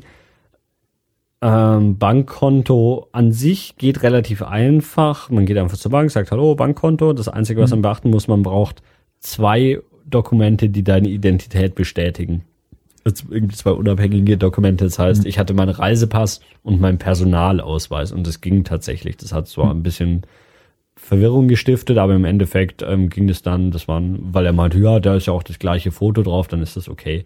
Also irgendwie zwei offizielle Dokumente, die deine Identität bestätigen, dann darfst du ein Bankkonto öffnen und dann kriegt man ähm, da auch eine Debitcard und äh, Debitcards sind so, so für auf den ersten Blick das gleiche wie Kreditkarten. Also Sie werden von Visa oder Mastercard ausgestellt und haben halt so, so gestanzte Nummern drin und überall, wo du mit Kreditkarte oder fast überall, wo du mit Kreditkarte zahlst, kannst du auch mit dieser Debitcard zahlen, aber es wird halt direkt von deinem Konto abgebucht. Ähm, genau, die kriegt man. Ich habe jetzt von, von ein paar Leuten gehört, die versucht haben, echte Kreditkarten zu bekommen und das ist unendlich schwer, weil du keine Credit History hast und du deswegen nicht nicht vertrauenswürdig genug bist, um eine Kreditkarte zu kriegen, selbst wenn du irgendwie äh, Arbeitsverträge von, von irgendwie namhaften Arbeitgebern mit deinem Gehalt, das da drin steht, vorlegen kannst, das ist dem Bank vollkommen egal. Du kriegst- keine Kreditkarte. ähm, genau, und, und warum ich meinte, dass es lustig war, weil bisher war die Geschichte noch nicht so lustig, aber bezahlen. Ja, ich warte auch immer noch auf das. Bezahlen in Amerika ist, äh, ist es halt so eine Sache, vielleicht ist es auch nicht lustig, sondern eher trau traurig. Aber ich habe mein Gehalt äh, zweiwöchentlich auf Gehaltschecks äh, bekommen. Und das, das ist echt, ich habe in meinem Leben noch nie einen Scheck verwendet, glaube ich. Also ich kann mich noch so ganz dunkel erinnern, dass so Ich habe von meiner Krankenkasse jetzt einen Scheck bekommen. Den hast du wahrscheinlich auch bekommen, wenn ich die Briefe da hinten sehe. Ja. ähm, ähm, ja, wenn man, wenn man halt, ähm, ich kann mich noch ganz dunkel erinnern, dass ganz früher, als wir in den Urlaub nach Italien gefahren sind, hatten wir so Reisechecks dabei. So, da habe ich, glaube ich, zum einzigen Mal in meinem Leben Schecks gesehen. Und da kriege ich halt so alle zwei Wochen so, so einen Scheck auf so einem Papier. Da steht so der Betrag drauf. Und dann kann ich den halt so bei meiner Bank gegen Bargeld einlösen oder auf mein Konto quasi einlösen.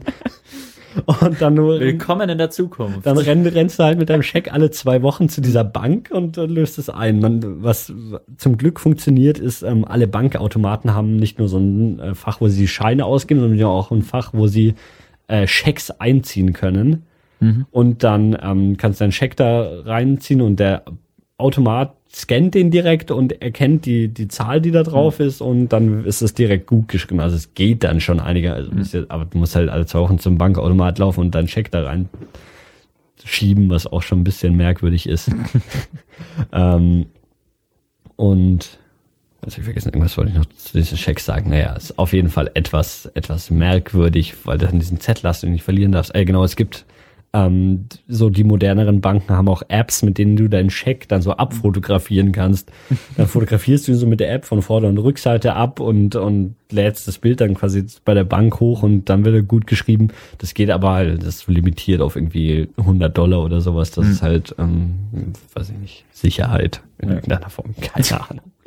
Äh, hast, hast du noch was zu Banken? Nee. Willst du noch was zu dem Handy-Dings sagen oder ist es eigentlich eh. Ja, kann ich, kann ich kurz erzählen. Ähm, genau. Ähm, ich habe natürlich auch versucht, ein, oder versucht, ich habe es auch geschafft, ein, ein, ein Handy mit einer amerikanischen Nummer zu kriegen. Und das sollte man auf jeden Fall machen, wenn, wenn man da irgendwie länger ist, wenn man jetzt nicht nur im Urlaub ist, sondern da irgendwas macht, weil Amerikaner sind so drauf fixiert zu telefonieren, das ist ganz merkwürdig. Also, ja, in, in San Francisco, wenn du Glück hast, gibt's eine App dafür, also sei es jetzt einen Tisch im Restaurant res zu reservieren oder irgend sowas.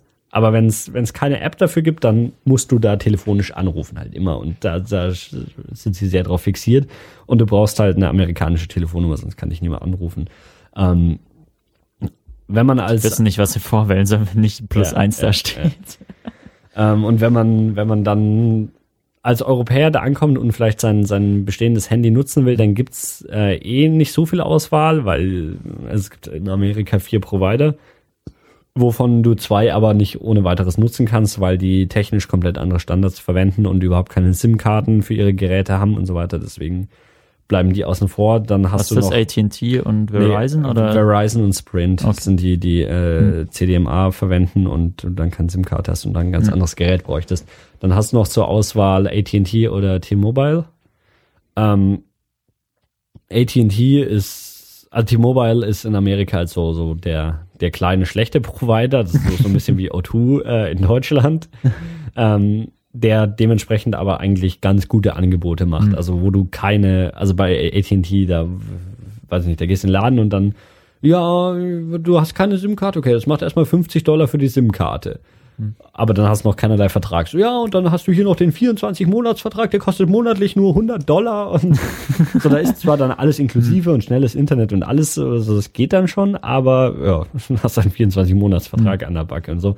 Und äh, T-Mobile ist da wesentlich flexibler und ähm, die sind halt, ihr Netz ist mit Abstand das schlechteste in Amerika, was jetzt so für die San Francisco m, Bay Area überhaupt kein Problem ist. Kluck, kluck, kluck, kluck, kluck, kluck, kluck. So, weil die Netzabdeckung in, innerhalb der Bay Area ist wirklich von T-Mobile auch, auch so gut, dass du keinen Unterschied merkst, würde ich sagen.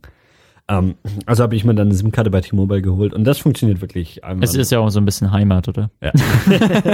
Ähm, das funktioniert auch wirklich ausgesprochen gut. Also du gehst in den Laden rein, hallo, SIM-Karte, dann sagt er, ja, hier kostet 5 Dollar oder sowas, Mhm. einmalig und dann ähm, fragt er halt noch, hier, willst du Internet? Dann sagst du ja, dann sagt er, oh, macht 50 Dollar. Mhm.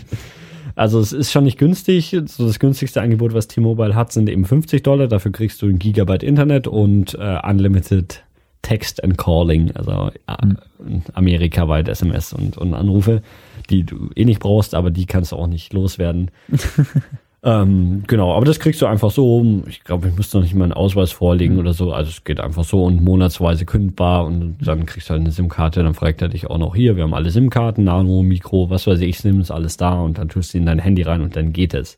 Hm. Ähm, dann gibt's dann auch noch mal so ein bisschen Sachen, weil, also wenn du jetzt bezogen aufs Internet, ähm, wenn du jetzt ein, ein älteres Handy hast oder ein, ein älteres europäisches Handy hast, das nicht alle äh, LTE-Frequenzen unterstützt, hast du halt kein LTE, sondern nur UMTS.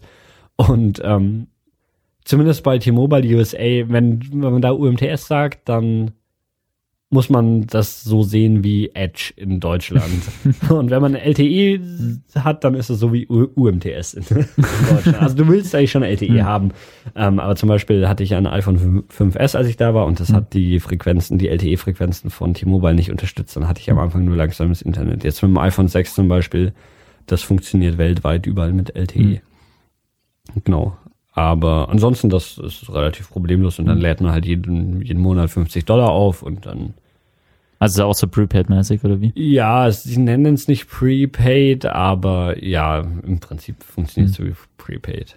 Genau. Ja, das hatte ich in Australien auch. Ja. Und das funktioniert dann lustigerweise auch so als wir dann, das nehme ich jetzt mal der, der anderen Episode vorweg, Mhm. als wir dann in der Wüste waren, ähm, was du, du nämlich hast, ist bei T-Mobile USA hast du Internet oder hast du ja Roaming in andere Netze mit drin. Mhm. Und das ist halt einmal international, also wenn du im Ausland bist, hast du einfach Internet. Mhm. Oder wenn du in der amerikanischen Wüste bist, die hat halt auch natürlich ziemlich schlechte Netzabdeckung Mhm. und da gibt's halt irgendwie ein paar Provider, die sich darauf spezialisiert haben, in der Wüste Handynetz aufzubauen.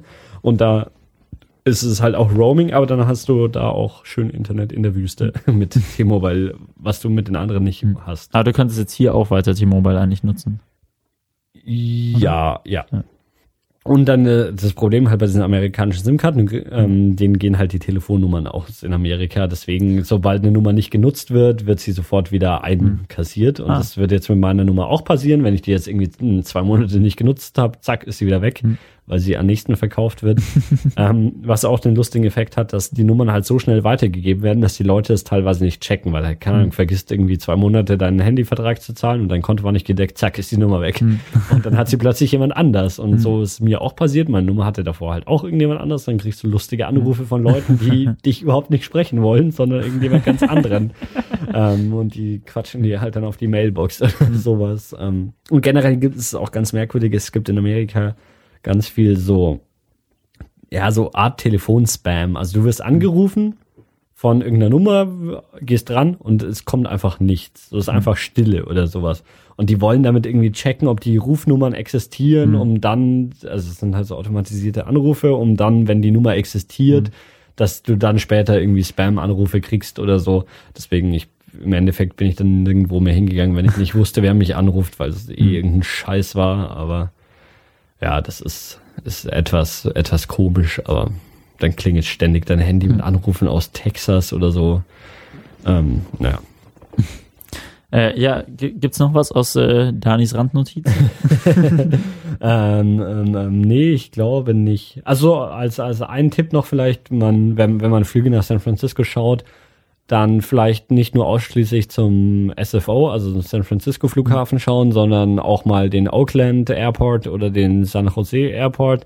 Die sind alle halt so von Oakland rüber mit der BART bist du relativ schnell und von San Jose dauert es halt zwei Stunden oder sowas. Aber mal, wenn man sich dadurch irgendwie 200, 300 Dollar spart vom Flug, dann lohnt sich das schon. Ähm, und die sind halt ja relativ nah dran und ist auf jeden Fall wert, da mal nachzuschauen. Okay. Ja, ich denke, dann habe ich, Ja, hab da, ich dann, dann können sich die Hörer jetzt nach zwei Stunden und sechs Minuten ähm, mal wieder einen Sticker in ihr Luftpostheft kleben. äh, eine, eine letzte Sache noch bei der Einreise, das wäre mir fast zum Verhängnis geworden. Oh. Die, dieses DS 2019 Formular, das ich ähm, angesprochen habe, das muss man bei der Einreise vorlegen und das wusste ich nicht. So, ich habe das fertige, also weil dieses DS 2019 ist das Formular, das dir ja bestätigt, dass du ein Visum kriegen kannst. Und ich hatte das Visum in meinem Reisepass gegeben, also dachte ich, naja, passt ja. Ja. Ähm, und dann sagt er am Flughafen bei der Einreise, so, ich, denn dann dieses 2019 Formular? Und dann dachte oh Gott, oh Gott. So, äh, an dem Zeitpunkt hatte ich ja mein aufgegebenes Gepäck noch nicht. Ja. Lustigerweise habe ich in München am Flughafen, weil mein Koffer zu schwer war, den Ordner mit meinen Unterlagen ins Handgepäck gehauen. und nur deswegen hatte ich mein, mein DS 2019 Formular im Handgepäck dabei. Ich weiß nicht, sonst hätte, hättest du wahrscheinlich warten müssen, bis dein Koffer Hm. da ist und wärst dann in irgendeinem Einreisebüro oder Dings da festgehangen und ja, also dieses, dieses 2019 Formular. Dann hast du einen großen Leitsordner ausgepackt. Genau, genau. So, halt so hinter mir warten irgendwie 30 Leute drauf, dass der ihnen die Pässe stempelt und dann habe ich angefangen, meinen Ordner auszupacken. genau. Aber dieses Formular, es, es wirkt relativ unwichtig, aber es ist wichtiger, als man denkt. Und ähm, ja. Okay.